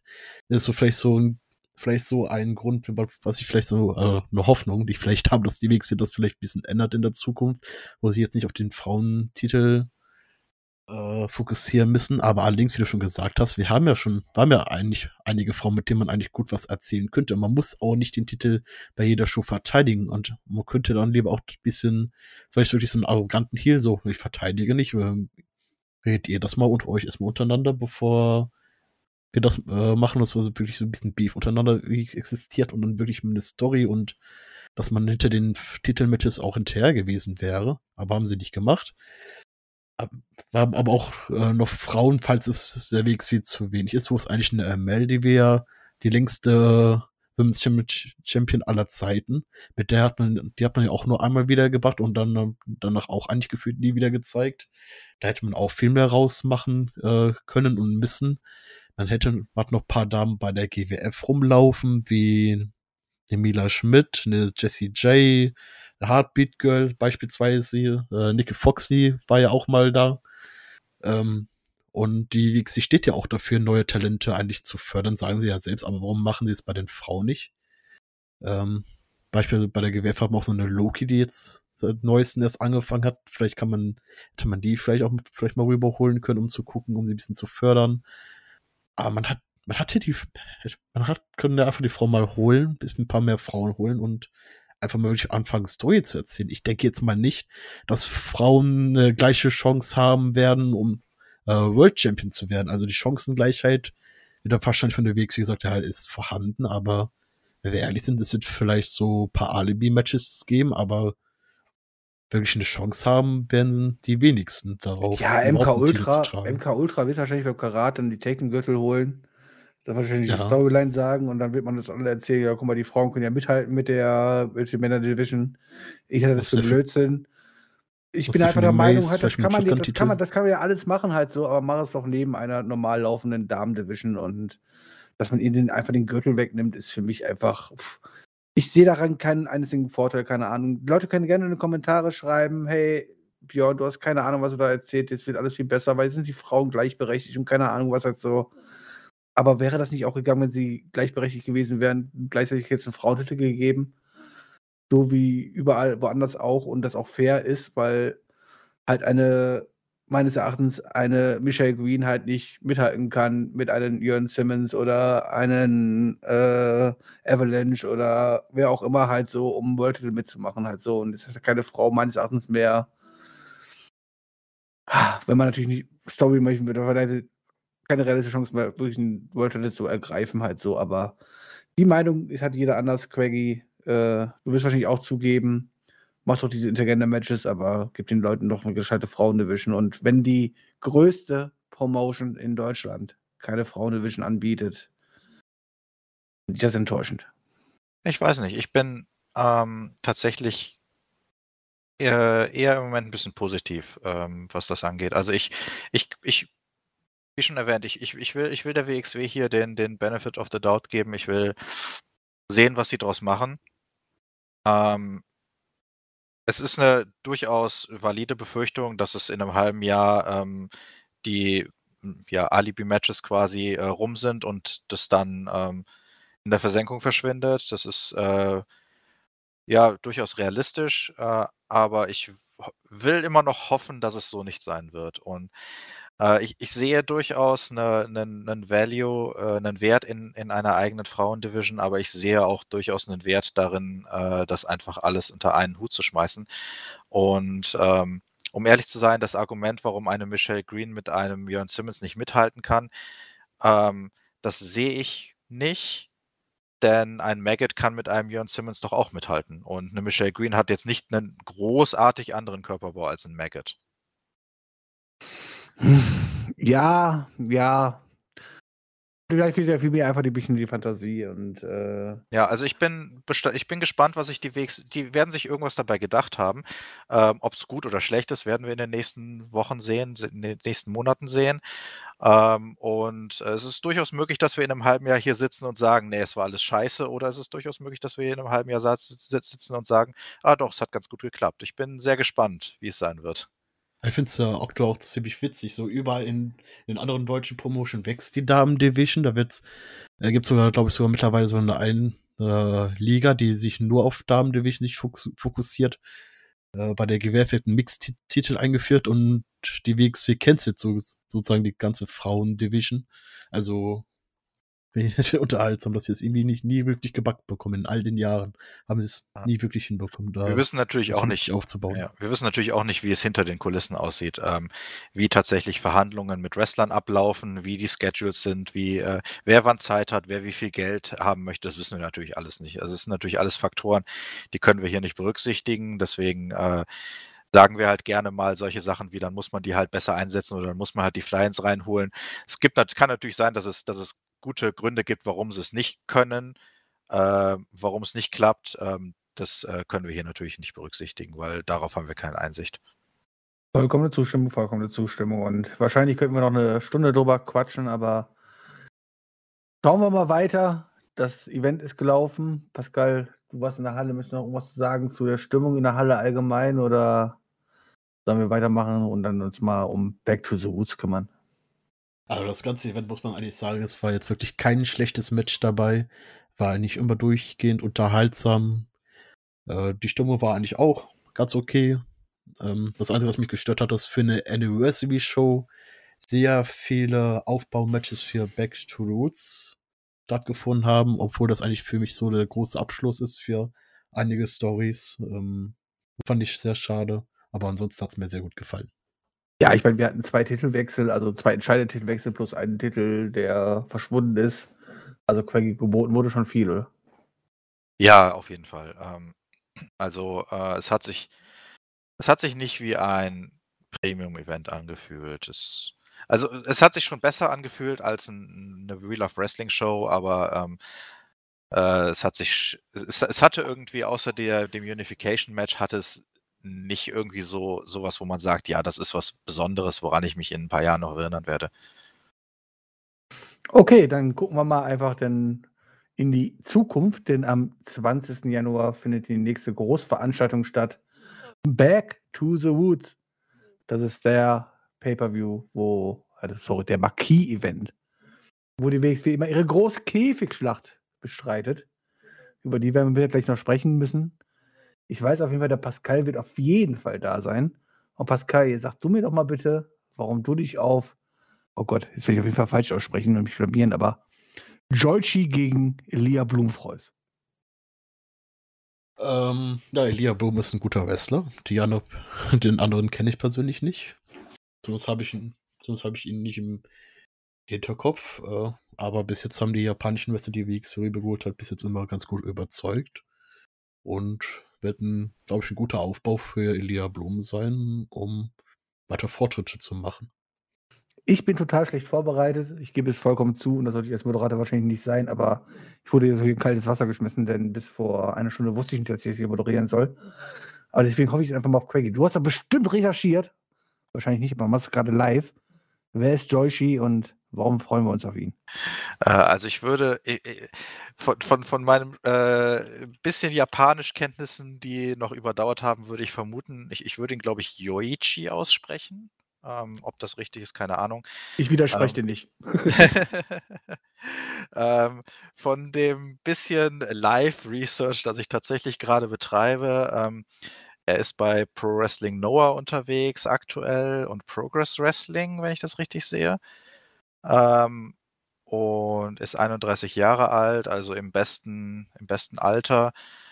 Ähm, wrestelt seit 2018, wenn ich das richtig sehe. Ähm, ja, viel mehr weiß ich jetzt auch nicht über ihn, außer das, was ich auf seiner Wikipedia-Page gerade gefunden habe. Also, ähm, ja, wie Pascal schon gesagt hat, die japanischen Fly-ins, die haben bis jetzt eigentlich immer irgendwie überzeugt. Ähm, also ich bin guter Dinge, dass auch der uns äh, überzeugen wird. Elia Blum hat im letzten Jahr eine hervorragende Entwicklung gemacht äh, und ich sehe den auf jeden Fall auf äh, lange Sicht auch als einen kommenden Main Eventer. Also ähm, ja, jede Erfahrung, die der gewinnen kann, umso besser. Und äh, wenn der Japaner uns eine gute Show liefert, dann noch besser. Ja, ich würde dir nicht widersprechen, denn Lea Blum hat wirklich eine tolle Entwicklung gemacht. Jetzt hat er gerade seinen Gürtel wieder verloren.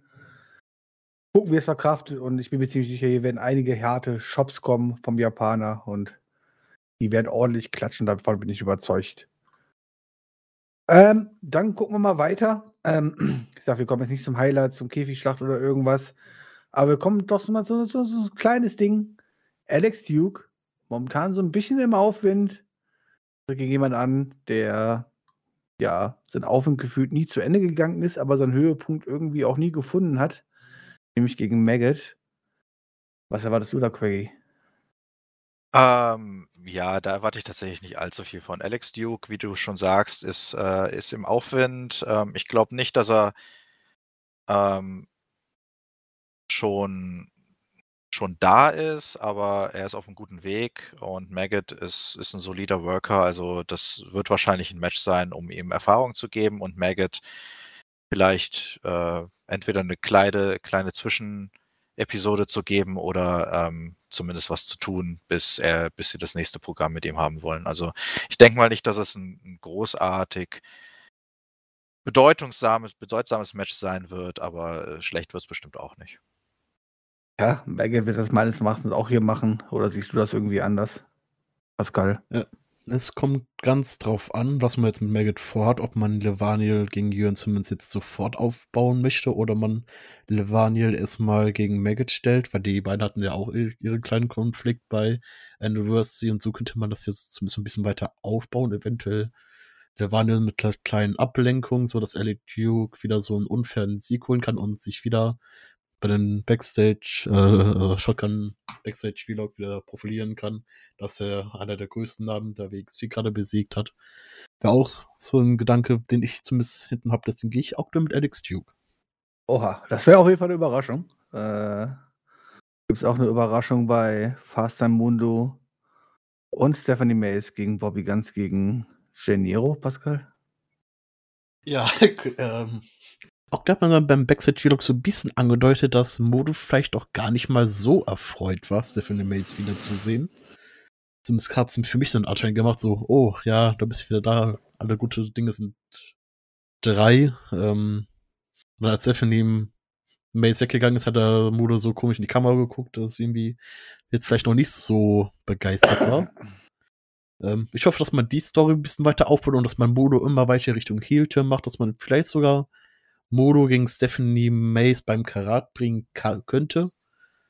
Ähm, aber ich würde sagen, dass die beiden sich hier noch kurz nochmal zusammenreißen, denn Bobby Guns und Janeo, die sind kein festes Tag-Team zusammen, zumindest aktuell nicht und daher würde ich erstmal mit Faster Modo und Stephanie Mays gehen. Aber doch irgendwie überraschend, dass Modo überhaupt nicht begeistert ist von Mace, denn ich meine, sagen wir mal ehrlich, bei Modo lief es jetzt die letzten Monate nicht so gut. Ich meine, mit Stephanie Mace ist er zweimal Tag Team Champion geworden. Ich meine, wenn das nochmal erreichen würde, sollte er eigentlich relativ stolz sein, oder, Quaggy? Äh, ich glaube, die Storyline geht da ein bisschen so in eine andere Richtung. Also zumindest von dem Eindruck, den ich bekommen habe. Ähm, Mudo hat ja sehr viele, sehr viele Niederlagen äh, in letzter Zeit erlitten und selbst, selbst eine Tag Team Niederlage mit Peter Tihani jetzt vor kurzem, jetzt hat er gegen Tihani selber verloren. Ähm, auf mich hat das so ein bisschen den Eindruck gemacht, als würde da eine Stephanie Mays äh, nach langer Zeit zurückkommen und sagen, hey, ich bin zurück, hey, wollen wir nicht was zusammen machen? Und äh, er ist neidisch, dass sie quasi ihr, in ihrem ersten Match nach Rückkehr gleich einen Sieg einfahren konnte äh, auch einen, einen, relativ bedeutsamen Sieg gegen den Norm Harras und äh, er mit einer Niederlage dasteht. Und äh, ich kann mir vorstellen, dass sie, dass das die beiden sich bei Back to the Roots schon so ein bisschen verkrachen werden. Ähm, vielleicht wird Mudo versuchen, irgendwie den Pin einzufahren äh, äh, in einer Situation, wo es nicht ganz optimal ist äh, und dadurch abgelenkt werden. Und dann würde es mich gar nicht wundern, wenn sogar Jane Nero den Pin gegen Fast Mudo einfahren darf, um Jane Nero ein bisschen zu pushen und um äh, die, um Fast Mudo noch, noch quasi mehr zu in, in, diese, in diese Schiene abzudrücken, dass er es einfach nicht schaffen kann, dass er es einfach, dass er selbst die einfachsten Sachen nicht hinkriegt. Äh, und dass ihn dann irgendwann äh, so, ja, dass, dass ihn dann explodieren lässt quasi. Äh, Info, also von, wäre von dann Bobby Guns erwarte ich übrigens eine äh, ne, ne Charakterentwicklung in naher Zukunft, weil für mich repräsentiert der aktuell gar nichts und äh, das ist zu wenig. Das wäre jetzt meine Frage an Pascal gewesen, denn ich meine, wenn Faster Modo hier den Pin einsteckt gegen Geneo, wie Quaggy sagt, ich meine, dann ist quasi Modo auf dem Niveau an, angekommen, wo Bobby Guns nämlich gerade ist, irgendwie komplett in der Versenkung verschwunden, oder? Na, ist richtig. Aber noch äh, kurz zum Modo und Mace. Auf Bürgern komme ich gleich zu sprechen. Äh, ist auch wichtig zu wissen für Quaggy oder für die Leute, die die beiden jetzt nicht und nicht gar nicht wirklich so lange kennen. Bodo hat ja bis jetzt immer die Tag Team Titel verloren, weil Stephanie Mace sich verletzt hat in deren Titel Run. Das könnte man natürlich auch super in der Aufbau mit, äh, mit reinbringen, dass Mace, dass Modo auch Stephanie Mace überhaupt die Schuld gibt, dass er in diesem Nichts versunken ist. Ähm, ja, aber zu dem aktuell nichts, so Bobby Guns. Ich verstehe auch, auch ehrlich gesagt nicht, warum man aktuell nicht mit Michael Knight so weiter zusammenarbeiten möchte. Besonders mal beim Tag Team Festival so eine kleine Facette von Michael Knight gezeigt hat, äh, die die OnlyFans für mich persönlich zumindest interessanter gemacht hätte. Da die nicht ganz so viele volle Eierkuchen sind, sondern auch ein bisschen ernster werden können. Ähm, hat man zumindest in einem, diesem einen Match gesehen und seit Tag Team Festival ist irgendwie Michael Knight komplett verschwunden und hat ist anscheinend auch, wie ich es äh, im Podcast von durch was durch das Bring mitbekommen habe, ist ist die Friends auch erstmal Geschichte bei der WXW, weil auch kein Interesse bei einer Zusammenarbeit zwischen Mike und WXW besteht, zumindest von der WXW-Seite aus. Ähm, ja, dann ist Bobby ganz aktuell ziemlich äh, aktuell nichts. Könnte man natürlich in Richtung Karat wieder ändern, dass er da ein bisschen weiter hochsteigt und sich so langsam wieder Richtung World-Titel hochkämpft. Aber bei ihm brauchte man auf jeden Fall jetzt so langsam eine neue Charakterentwicklung, seitdem Michael Knight wieder weg ist. Ja, warum man Bobby ganz Karat sein sollte, wüsste ich aktuell nicht, aber ja, er steht momentan im Nix und warum die WXW mit einem Performer wie Michael Knight nicht zusammenarbeiten möchte. Dafür steckt man nicht drin, man weiß nicht, was da Backstage abgeht. Allerdings würde ein Michael Knight der WXW weiterhin gut stehen. Ja, gut stehen tut aktuell auch die High Performer, die die sind zumindest Storyline-mäßig ein bisschen inbegriffen. Ich meine, Vorwerk, ich meine, wir, wir lieben alle die Produkte von Vorwerk, ob sie Staubsauger sind oder ob sie Küchenprodukte sind. Man muss der Mann ja sein Geld verdient haben. Treten an gegen Rott und Flott. Für mich das absolute Heat-Tag-Team, was auch immer warum hier als Faces auftritt. Äh, mir soll es egal sein, mir ist dieses Match egal. Ist dir das Match egal, Pascal? Nee, weil Rott und Flott drin sind. Äh, mein absolutes Liebling-Tag. ähm, die werden ja auch von den Fans auch äh, ganz gut gef äh, gefeiert, zumindest beim Kar Karat-Return wurden die gut Warum? abgefeiert. Aber seitdem wurden sie auch nicht mehr gut eingesetzt. Das ist irgendwie ein Problem. Und da ist es wieder die Liebe zu den Fans ein bisschen weggegangen. Und trotz, dass die Fans, die ja trotz ihrem Heelwork wirklich abgefeiert haben, haben sie es nie wirklich verlernt, trotzdem ein bisschen unfair zu, äh, zu kämpfen um den Sieg zu holen. Also für mich äh, wirklich ein kleines Lieblingstipp, weil ich eh immer so ein kleines Herzen für Heels habe. Einzige Problem, was ich mit dem Match habe, das ist auch einfach nur ein Rematch vom, bei Anniversary, bloß dass jetzt Hackel und Tische nicht mit im Match sind. Dieses Match hatten wir ja so gesehen bei Anniversary schon gehabt, ist einfach nur ein Rematch, was hoffentlich Hot und Flott auch gewinnen werden. Ja, Quaggy, erzähl du mir bitte, warum ich Hot und Flott anfeuern sollte. Und ich meine, dass ich High Performer nicht mag, okay, sehe ich ein, das wird mir in jedem Interview alles gezeigt, aber warum soll ich Hot und Flott anfeuern? Äh, ich weiß nicht, warum du sie anfeuern sollst, aber ich weiß, warum ich sie anfeuere. Ich äh, mag die beiden. Äh, ich finde, die, die bringen äh, gutes komödisches Timing wieder ähm, äh, mit in, in, in Promos und in Backstage-Segmente. Also ich ertappe mich immer wieder dabei, wie ich, wie ich, wie ich grinse, wenn, wenn ich die sehe. Also irgendwas, irgendwas haben sie offensichtlich, was, was, was genau meinen Humor trifft. Und ich mag dieses, äh, dass sie eigentlich Faces sind, aber dass sie äh, Heal-Methoden verwenden, um zu gewinnen, weil die anderen machen es ja auch. Warum dann sie nicht auch? Äh, ich befürchte allerdings, dass sie hier ähm, sich niederlegen dürfen gegen High Performer Limited, die in letzter Zeit ein paar Niederlagen einstecken durften. Ähm, und äh, dass man damit High Performer Limited wieder so ein bisschen denen mal wieder einen Sieg geben möchte, damit sie weiter in der Relevanz bleiben. Ja, Relevanz hatte vielleicht auch das nächste Match, denn immerhin geht es um einen Championship. Wir haben gerade eben schon drüber gesprochen, Rotation hat sich den Gürtel gegönnt, nach all den Jahren, irgendwie auch verdient, auch wenn es irgendwie jetzt aus dem Nix gerade kommt. Ähm, aus dem Nix wäre allerdings hier auch ein Titelwechsel meines Erachtens. Er tritt an gegen Jordan Oliver. Rotation hat ihn gewonnen, verdientermaßen. Er wird nicht den längsten Titelband der Welt haben, aber Jordan Oliver wird ihn nicht abnehmen, oder, Craigie?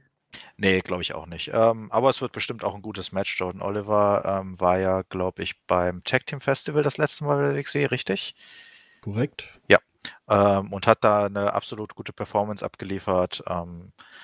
Äh, ist bei den Fans gut angekommen. Das wird einfach ein schönes Feel-Good-Match, was äh, The Rotation am Ende wahrscheinlich gewinnen wird ähm, oder mit ziemlicher Sicherheit gewinnen wird. Also da freue ich mich drauf. Ähm, das wird bestimmt schön anzusehen. Aber wieder spricht Pascal bestimmt nicht, oder? Ja, das, doch, das Match wird super. Also. Also widersprichst du nicht. nee. Ja, gut. Habe ich vielleicht nicht falsch ausgedrückt. äh, Jordan Oliver war wirklich ein großartiger Wrestler. Haben wir bei Game Changer Wrestling bei äh, Shows gesehen. War, glaube ich, auch bei, bei der Circle Show. Und die beiden zusammen wird ein bisschen gutes Match geben. Äh, da es ein Fly-In ist, gehe ich mal nicht von aus, dass der Titel wechselt. Und direkt bei der ersten Titelverteilung den Titel wechseln zu lassen, ist eh doof. Also klarer Sieg für Rotation. Einfach ein schönes Aufbaumatch. Ja, dann kommen wir zu einem Match, ja, wo ich eigentlich fast sagen würde, hey, 3 und 3 Tag Team Match, Back to the Woods. Ja, easy. Käfigschlacht. Käfigschlacht, ist ja total easy. Einfach gebuckt immer so WXW. Könnt ihr machen, war ein bisschen leicht, wie Mantiani reingebuckt hat und so. Der war der Clown, der einfach da mitmachen musste, weil er keine andere Wahl hatte. Aber ansonsten, okay, machen wir Käfigschlacht. Aber nein, wir haben Back to the Woods, wir haben ein 3 und 3 Tag Team Match. Es ist nicht die Käfigschlacht. Es geht nicht um die Gürtel. Es ist Storyline dabei. Wenn man jetzt mal so einen Tiani so rausnimmt, der einfach so, hey, komm mal dazu. Du bist gerade der dritte Mann hier so, ich habe gerade keinen anderen gefunden, du stehst gerade doof warum. Äh, ja, was soll das? Ich meine, lass uns nicht ruhig darüber reden. Ich meine, wir kommen gleich noch zum Main Event. Das, die Käfigschlacht ist ein Singles-Match Warum ist dieses 3 und 3 Tag Team Match keine Käfigschlacht, Pascal? Ich meine, seitdem wir beide WXW gucken, gab es das zumindest noch nicht. Das war immer ein Multiman-Match. Ist richtig, weil der Käfigschlacht auch daraus irgendwie konzipiert ist, dass die Leute wie bei Wargames nach und nach irgendwie ins Match reinkommen. Ähm, ja, vielleicht kommt ja jetzt dann vielleicht der eine Wrestler und dann drei Minuten später der andere Wrestler und dann, äh, ja, dann kommt keiner mehr. Aber die, ja, ich verstehe das ehrlich gesagt auch nicht. Man hat ja auch schon in den Jahren davor auch schon zwei Käfig-Matches gehabt. Man hätte also Egleborg und Joseph Fennec Jr. ganz mal als Käfig, Käfigkampf oder Steel Catch Match. Einfach Steel Catch Match, ja, genau. Easy. Äh, hat man ja auch früher auch schon gemacht, hatten wir beispielsweise einen Ewan Simmons gegen äh, weiß ich noch mal, Alexander James gehabt im Singles-Match und, und danach irgendwie das, die Hauptkäfigschlacht gehabt oder ja, Melanie Gray gegen Alpha Female, glaube ich, war das.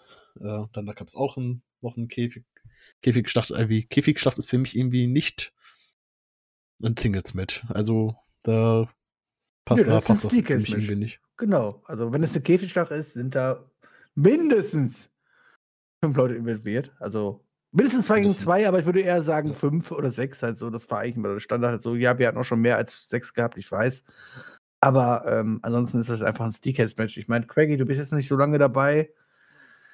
Äh, dieses Match ist jetzt kein Steakhouse-Match, also reden wir einfach nur über das Match. Über das Steakhouse-Match reden wir gleich noch. Ähm, 3-3 Tag Team Match, Amboss mit Peter Tiani, nee, Quatsch.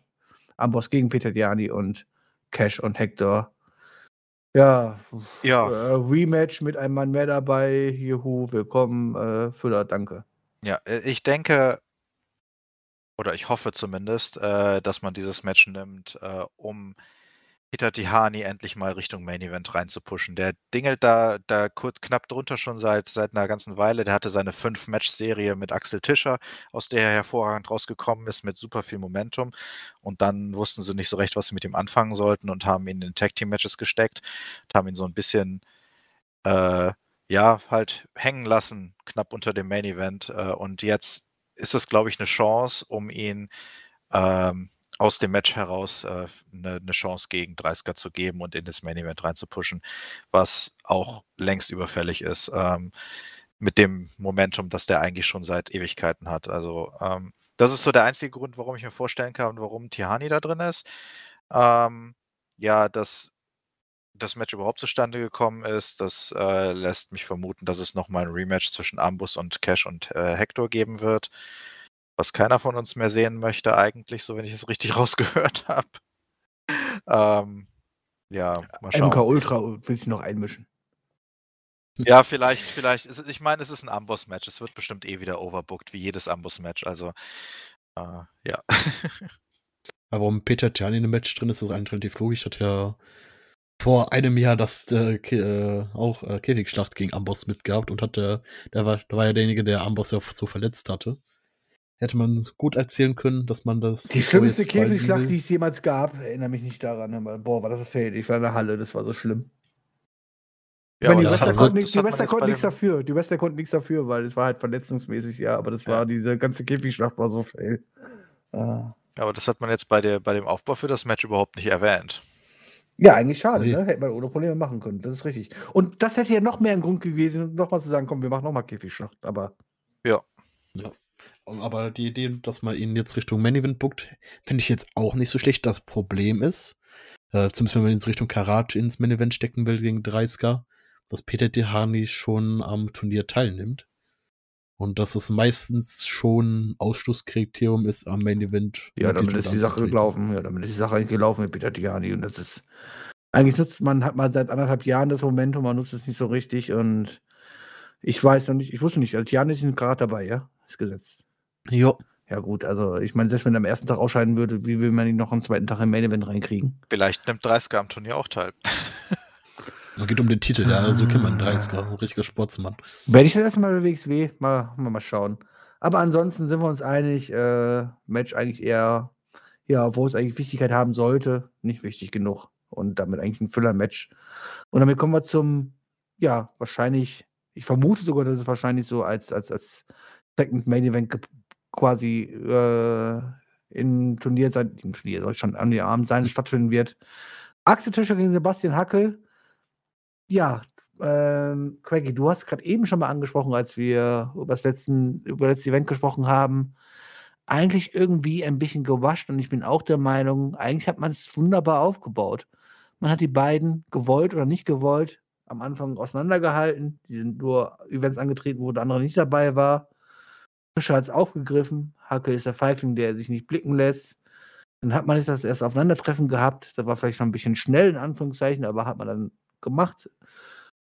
Die sind im ersten Match aufeinander getroffen, haben sich aber nicht wirklich bekämpft. Es gab die Promo jetzt. Und jetzt müsste eigentlich die Story richtig losgehen. Und eigentlich müsste irgendwas passieren, dass sie bei Back to the Woods nicht aufeinandertreffen, sondern dass irgendwas noch passiert, dass irgendwie meines Erachtens so der Höhepunkt müsste eigentlich beim Karat passieren. Jetzt nicht als, als, als Samstagabend Pay-Per-View, weil der, keiner von den Titel, aber so als Freitagabend-Match oder wie auch immer, weißt du, so. Ja. Ähm, aber eigentlich, wie du schon gesagt hast, in deiner Vorschau gerade eben, für mich ist das auch alles viel zu gewascht und eigentlich hat man hier viel Potenzial, was man aufbauen könnte. Weil die Promo von Tischer und Hackel, die war echt gut jetzt im Ring. Und darauf aufzubauen wäre jetzt cool, aber jetzt das Match schon da. Ich meine, klar, es kann natürlich jetzt einfach ein Low Blow geben im Match oder so halt und es gibt auch mal ein Rematch, bla bla, aber eigentlich zu schnell, oder? Ich habe einen Pitch für dieses Match, ähm, der, äh, wie ich befürchte, nicht eingehalten werden wird. Ich habe so ein bisschen die Befürchtung, dass Hackel das einfach gewinnt und dass damit dann das Thema gegessen ist und, äh, Oh, das wäre übel. ähm, äh, aber mein mein Pitch für eine gute Storyline, äh, mit dem, was wir aktuell haben, wäre, dass Tischer das Ganze clean gewinnt und dann Hackel sagt: „Ja, siehst du, du hast du kannst eben nicht mit mir mithalten.“ Und dass Hackel dann, äh, über die nächsten Wochen, Monate, äh, einen Sieg nach dem anderen einfährt und sich quasi nach oben kämpft, um dann noch mal gegen Axel Tischer anzutreten und dann es schafft, gegen ihn zu gewinnen. Das wäre so mein Pitch. Ähm, aber wie gesagt, ich befürchte, dass man das, äh, anders machen wird. Wie macht man das, Pascal? Ja, ich habe auch ein bisschen Angst, weil ich sagen, dass Sebastian Hackel das jetzt auch einfach gewinnen wird und dann auch noch in Bielefeld auftaucht, um sich einen Spot, noch einen Spot beim Karat zu verdienen. Äh, das wäre ein absolutes Horrorszenario für mich. Boah, also, dass ihr, dass ihr beide seht, dass, dass der Hackel das gewinnt, also ich sehe das überhaupt nicht halt so, aber ich meine, ich würde da Craigie zustimmen halt so, dass, dass Hackel hier einfach clean verliert und danach irgendwie nochmal aufgebaut wird, für irgendwas Langzeitmäßiges, das traue ich dem WXW aktuell nicht zu. Aber dass ihr beide glaubt, dass Hackel, ich meine, ja, ihr habt wahrscheinlich recht so, aber ich hätte Angst davor. Pascal, mach weiter, sorry, ich wollte dich nicht unterbrechen. Oder die eins, das ist so, das ist Horrorszenario, was ich schon Angst hätte. Aber allerdings könnte ich mir auch gut vorstellen, dass Axel Tisch in diesem Match ein bisschen übertreibt und vielleicht Sebastian Hackel zum kompletten K.O. bringt. Also, dass er selber nicht aufgibt und dass er einfach ein Rematch zum Karat verlangt. Ist natürlich nicht so die beste Storytelling, aber vielleicht dann daraus so ein Last-Man-Standing-Match zum Karat irgendwie noch weiter aufbaut. Und da er dann seinen großen Moment bekommt, Tischer besiegt, gibt einen Handshake und Sebastian Hackel ist dann weg vom Fenster irgendwie. Aber ja. Ja, womit Tischer dann am Ende wieder recht hat und der sich den Handschlag eigentlich auch wieder nicht wieder, wieder nicht verdient hat. Also da kann man Ja. eigentlich nur verlieren mit dieser Storyline. Da bin ich gespannt, was sie daraus machen. Aber ich hoffe mal, dass irgendwie, dass jetzt für dieses Match sich irgendwas einfallen lassen, dass sie zumindest bis zum Karat ziehen. Ich bin gespannt, WXW, das hat Potenzial. Das hat definitiv Potenzial und man soll es nicht direkt verbrennen. Weil Hackel zieht auch. Man muss es, auch wenn Craig gesagt, er ist nicht der größte Fan von ihnen, ich bin auch nicht der größte Fan von ihnen, jetzt halt so, ja. Nee, nee, also das Aber trotzdem ist das einer von den wenigen Leuten, Ja, ja. die halt, sag ich in Anführungszeichen nochmal, auch wenn es nur fünf Tickets sind, aber fünf Tickets verkaufen halt so. Also so, was ich im Main Event halt gar nicht sehe. Also so, das ist, Man sieht zumindest in der Halle, dass Leute wirklich äh, da sind für, für Hackel. Das hat man auch wirklich bei der University gesehen. Leute mit äh, Sebastian Hackel-Shirts. Wirklich so, also als Gruppe wirklich mit Sebastian Hackel-Shirt da unterwegs gewesen. Ähm, die werden schon gut Tickets, also ein paar Tickets zumindest verkauft haben durch Sebastian Hackel. ja, er ist auf jeden Fall beliebt, er ist, äh, er zieht Publikum, also von einem Business-Standpunkt aus macht es auf jeden Fall Sinn für die WXW, ihn zu bucken und ihn auch stark zu bucken. Ähm, da muss ich dann meine eigene persönliche Meinung halt hinten anstellen. So, jetzt werde ich eine harte Ansage machen, aber ich entschuldige mich schon mal im Vorhinein, denn, wie ich gesagt habe, ich war jetzt in den letzten Monaten nicht drin gewesen, habe mir jetzt aber nur die Vlogs der letzten drei Monate angeguckt, ja. Und wir haben jetzt nicht nur die letzten drei Monate angeguckt habe von den Vlogs, sondern wir haben jetzt auch drei Monate vor Karat. Und wir haben Back to the Woods und wir haben die Käfigschlacht. Angesprochen, dass es schon nicht das 3 und 3 Match ist, weil ich es ziemlich merkwürdig finde, haben wir einen Singles-Match hier. Okay, kann man machen. Du hast Back to the Woods, du hast die Käfigschlacht. Bringst ein Singles-Match. Mann, da muss ja Story hinterstehen. Da müssen zwei Leute hinterstehen, die ziehen, die das Publikum ziehen. Und ja, wir haben eine Mini-Story. Hey, da ist der Böse, Joseph Fennec, gegen Ole Blanc, der eigentlich quasi letzte, beim letzten Marquis-Event schon seine Rache bekommen hat, indem er einmal gezeigt hat: „Ich bin cleverer als du, ich habe 'ne Maske noch drunter und tritt dir in die Eier“ und ja, dadurch gab's 'n DQ. Deswegen ist die Sache nicht geregelt. Aber ist das groß genug für die Käfigschlacht? Kauft sich irgendjemand da draußen 'n Ticket für Back to the, äh, Woods für Joseph Fenech gegen Ole Blanc im Main Event, wo wir 'ne halbe Stunde drauf warten müssen, weil der blöde Käfig aufgebaut werden muss und so. Und dann freuen wir uns auf dieses Finale. Da muss noch irgendwas mehr kommen, oder? Pascal, das kann doch nicht alles sein. Ähm, das sehe ich tatsächlich 'n bisschen anders. Ich finde den Aufbau gar nicht mal so übel.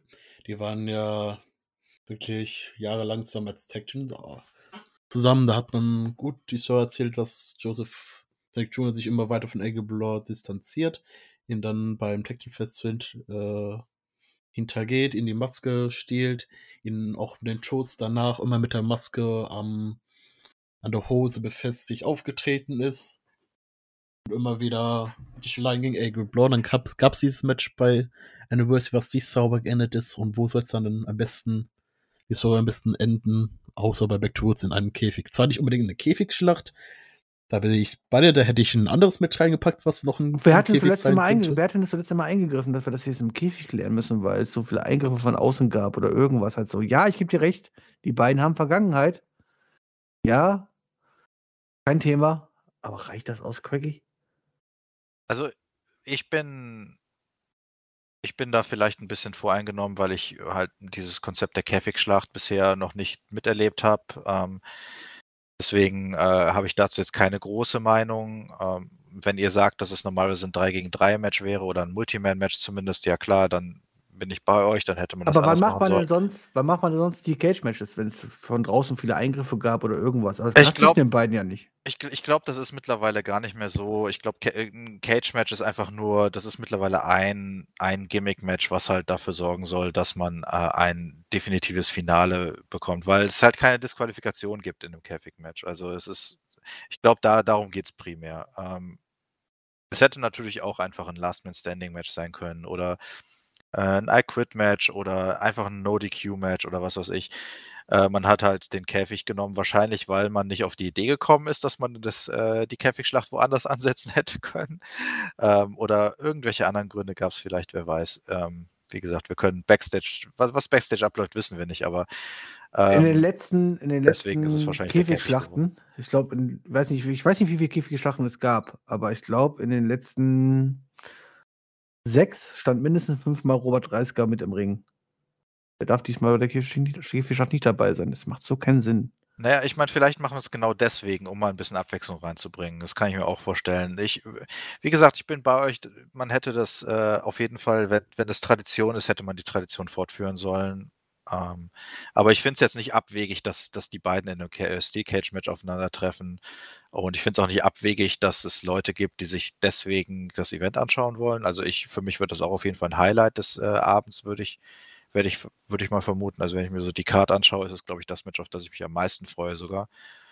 Ähm, also, äh, und da, ja, bin ich bestimmt auch nicht der Einzige. Insofern, ja, es ist es ist bestimmt, äh, die richtige Entscheidung, sie in den Käfig zu setzen, ähm, aber es ist auf jeden Fall die falsche Entscheidung, die Tradition der Käfigschlacht, äh, nicht so fortzuführen, wie sie gesetzt wurde. Ja, es gab noch keine Eingriffe von außen, also wird das diesmal auf jeden Fall passieren, weil wir haben Käfigschlacht, also muss 'n Eingriff von außen passieren. Es Also, gibt werden wir eigentlich in Vorwerk wahrscheinlich Fehde. sehen. Ja, irgendwann wird eingreifen halt so also, äh, die Frage ist, ich meine, Blanc gewinnen zu lassen, wäre der Godfrey Moment. Fenech baut man grade so gut auf. Ihn jetzt hier verlieren zu lassen, wäre dämlich. Wer gewinnt, Pascal? Ich bin bei Fenech. Also, wie schon gesagt, das Fenech wirkt aktuell so gut aufgebaut.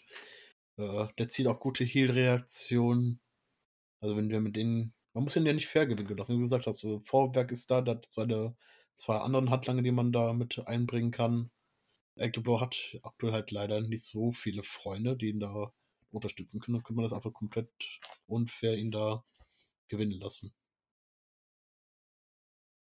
Craigie? Äh, ja, ich wäre auch für den Sieg von, äh, Fenech Jr. tatsächlich. Ähm, ich glaube nicht, dass man Also ich meine, wer weiß, vielleicht, vielleicht sagt Eccleblanc auch, dass er sich auch demaskieren lassen möchte, dauerhaft, wer weiß. Ähm, oder er schafft es halt rechtzeitig zu entkommen oder hat wieder eine doppelte Maske oder was auch immer. Ähm, ich glaube nicht, dass man ihn demaskieren wird, aber ich glaube trotzdem, dass äh, Fennec Jr. das Ganze machen wird und wahrscheinlich unfair. Es kann natürlich sein, dass ähm, man für Blanc jemanden findet, der für ihn mit eingreift und dass man die Fehde danach noch ein bisschen weiterführt. Wir haben ja durchaus einen Track Record dafür, dass die WXW gerne mal eine Fehde etwas zu lange führt und nicht rechtzeitig beendet, wenn sie auf dem Höhepunkt ist. Also wer weiß, vielleicht äh, haben sie hier noch ein paar Ideen und wollen das noch weitermachen. Ähm, aber so grundsätzlich denke ich, dass es Sinn machen würde, Joseph Fennick Jr. hier gewinnen zu lassen. Oder Geschichten zu kurz erzählen zu lassen. Siehe an Neil Marking, Ilya Blum hätte man auch viel mehr Potenzial mitgehabt, oh ja. aber hat man nicht genutzt. Ja, die goldene Mitte trifft die WXW momentan leider selten, das muss ich leider sagen, halt so. Mal gucken, was hier passiert. Ich bin mir sicher, hier muss irgendwas passieren. Also, das kann nicht einfach hier jetzt so. Also, ich weiß nicht, also mit dem Main Event sieht man sonst noch nichts. Aber keine Ahnung, wir werden es sehen. Ich meine, Pascal wird es in der Halle sehen, du bist live dabei, oder? Uh, weiß noch nicht. Weiß noch nicht, ob ich Lust habe, alleine hinzufahren. Also. Weißt du gar nicht, ob du eine Karte hast, okay. Ja, ich muss leider die beiden Tage arbeiten, von daher bin ich leider ich raus. Craigie, wie sieht es bei dir aus? Äh, bei mir hängt es tatsächlich ein bisschen gerade äh, von einigen anderen Faktoren ab, auf die ich noch, noch keinen Einfluss habe. Äh, ich hoffe, dass ich da bald Bescheid bekomme, äh, ob wir in der Gegend sind in der Zeit. Ähm, ich würde mich auf jeden Fall freuen und äh, wenn ich es schaffe, dann werde ich auf jeden Fall auch live dort sein. Ich mache es abhängig von, ob Flo da ist oder auch, oder auch nicht. Ja, wenn nicht, werden wir es auf jeden Fall uns auf WXW Now angucken. Das werden wir auf jeden Fall machen. Das auf jeden Fall. Und wir werden auf jeden Fall darüber sprechen. Ähm, ja, mir hat es Spaß gemacht. Wir haben drüber gesprochen. Ich weiß nicht, wie ihr es seht. Wir haben die letzten Maki-Event besprochen. Wir haben jetzt nach vorne geschaut. Wir sind auf dem Weg zu, zum Karat. Da werden wir uns sicher nochmal hören, wenn ihr Bock drauf habt. Also mir hat Spaß gemacht. Ich weiß nicht, wie ihr beide es seht, aber ähm, ich freue mich jetzt schon ein bisschen mehr auf Back to the Woods, als ich es jemand vorher getan habe. Weil ich habe jetzt Bock, jetzt zu verfolgen und zu gucken, ob wir, wie viel dummes Zeug wir erzählt haben. Ja, auf jeden Fall. Äh, besonders interessant immer, wie viele von unseren Voraussagen tatsächlich auch eintreffen und wie falsch wir am Ende dann doch wieder liegen. Wie immer, ja. Hat mir auch sehr viel Spaß gemacht. Ich weiß gar nicht, ob wir es erwähnt haben. Äh, und vielen Dank, dass du es über, äh, übernommen hast, Björn. Die Moderation. David hat aktuell nicht so. Ja, ist aktuell nicht mehr dabei. Ähm, hat die Moderation dann an der WXW verloren äh, aktiv zu schauen und deswegen haben wir jetzt den Björn dabei, der anscheinend Spaß dran gefunden hat und werden ihn dann wahrscheinlich jetzt auch öfters hören und hoffentlich auch wieder aktiver sein, die Podcasts rauszubringen. Ja, also wir, wir, wir haben zumindest vor, nicht wieder zwei, drei Monate zu brauchen, bis wir den nächsten Podcast aufnehmen. Ja, ich habe keine Ahnung, wo man hier Feedback geben kann, aber ich melde ja irgendwie bestimmt ein Forum oder so bei Wrestling Infos. Äh, mich würde es auf jeden Fall interessieren, äh, wenn ihr gar keinen Bock auf mich habt, sagt das auch gerne, dann wird man auch irgendeine andere Lösung finden. Und vielleicht hat David ja auch wieder irgendwann Bock. Ansonsten, mir hat Spaß gemacht. Ich freue mich jetzt mehr auf WXW, weil ich mich jetzt wieder mehr einen Grund habe, es zu schauen. Und auch wenn ich mal den einen oder anderen harten Wort verliere oder auch der Pascal oder der Quaggy, im Endeffekt, wir lieben alles deutsche Wrestling. Wir wollen alles deutsches Wrestling nach vorne kommt. Und wir, wir wollen alle für die WXW nur das Beste und freuen uns auf ein geiles Back to the Roots einfach und hoffen, dass es so gut wie möglich wird und wir beim nächsten Mal hier sitzen und sagen, hey, das war geil und dann hören wir uns wieder. Meine Seite ist reingehauen und äh, die letzten Worte gehören Quaggy und Hater. Haut rein. Ja, hat mir auch wieder viel Spaß gemacht. Äh, Freue mich auf Back to Roots zu schauen, wie du schon gesagt hast. Es geht Richtung Karat, also generell eine sehr spannende Zeit. Wer schafft es noch, sich einen Spot da zu holen? Was für Geschichten werden erzählt, um da noch ein paar Matches äh, aufzubauen? Es wird auf jeden Fall spannend und ich freue mich auf die nächste Zeit. Bis dann. Tschüss. Ja, auch mir hat es Spaß gemacht. Äh, ich freue mich sehr auf Back to the Roots. Ich bin, ich hoffe, ich schaffe es live. Ähm, spätestens im Karat sind wir auf jeden Fall wieder dabei. Und ja, wir freuen uns natürlich auch, ähm, euch äh, Zuhörer dort zu sehen. Also, äh, solange wir uns noch darüber unterhalten, ist alles gut. Dann freuen wir uns noch drauf und dann bedeutet es uns auch noch was. Insofern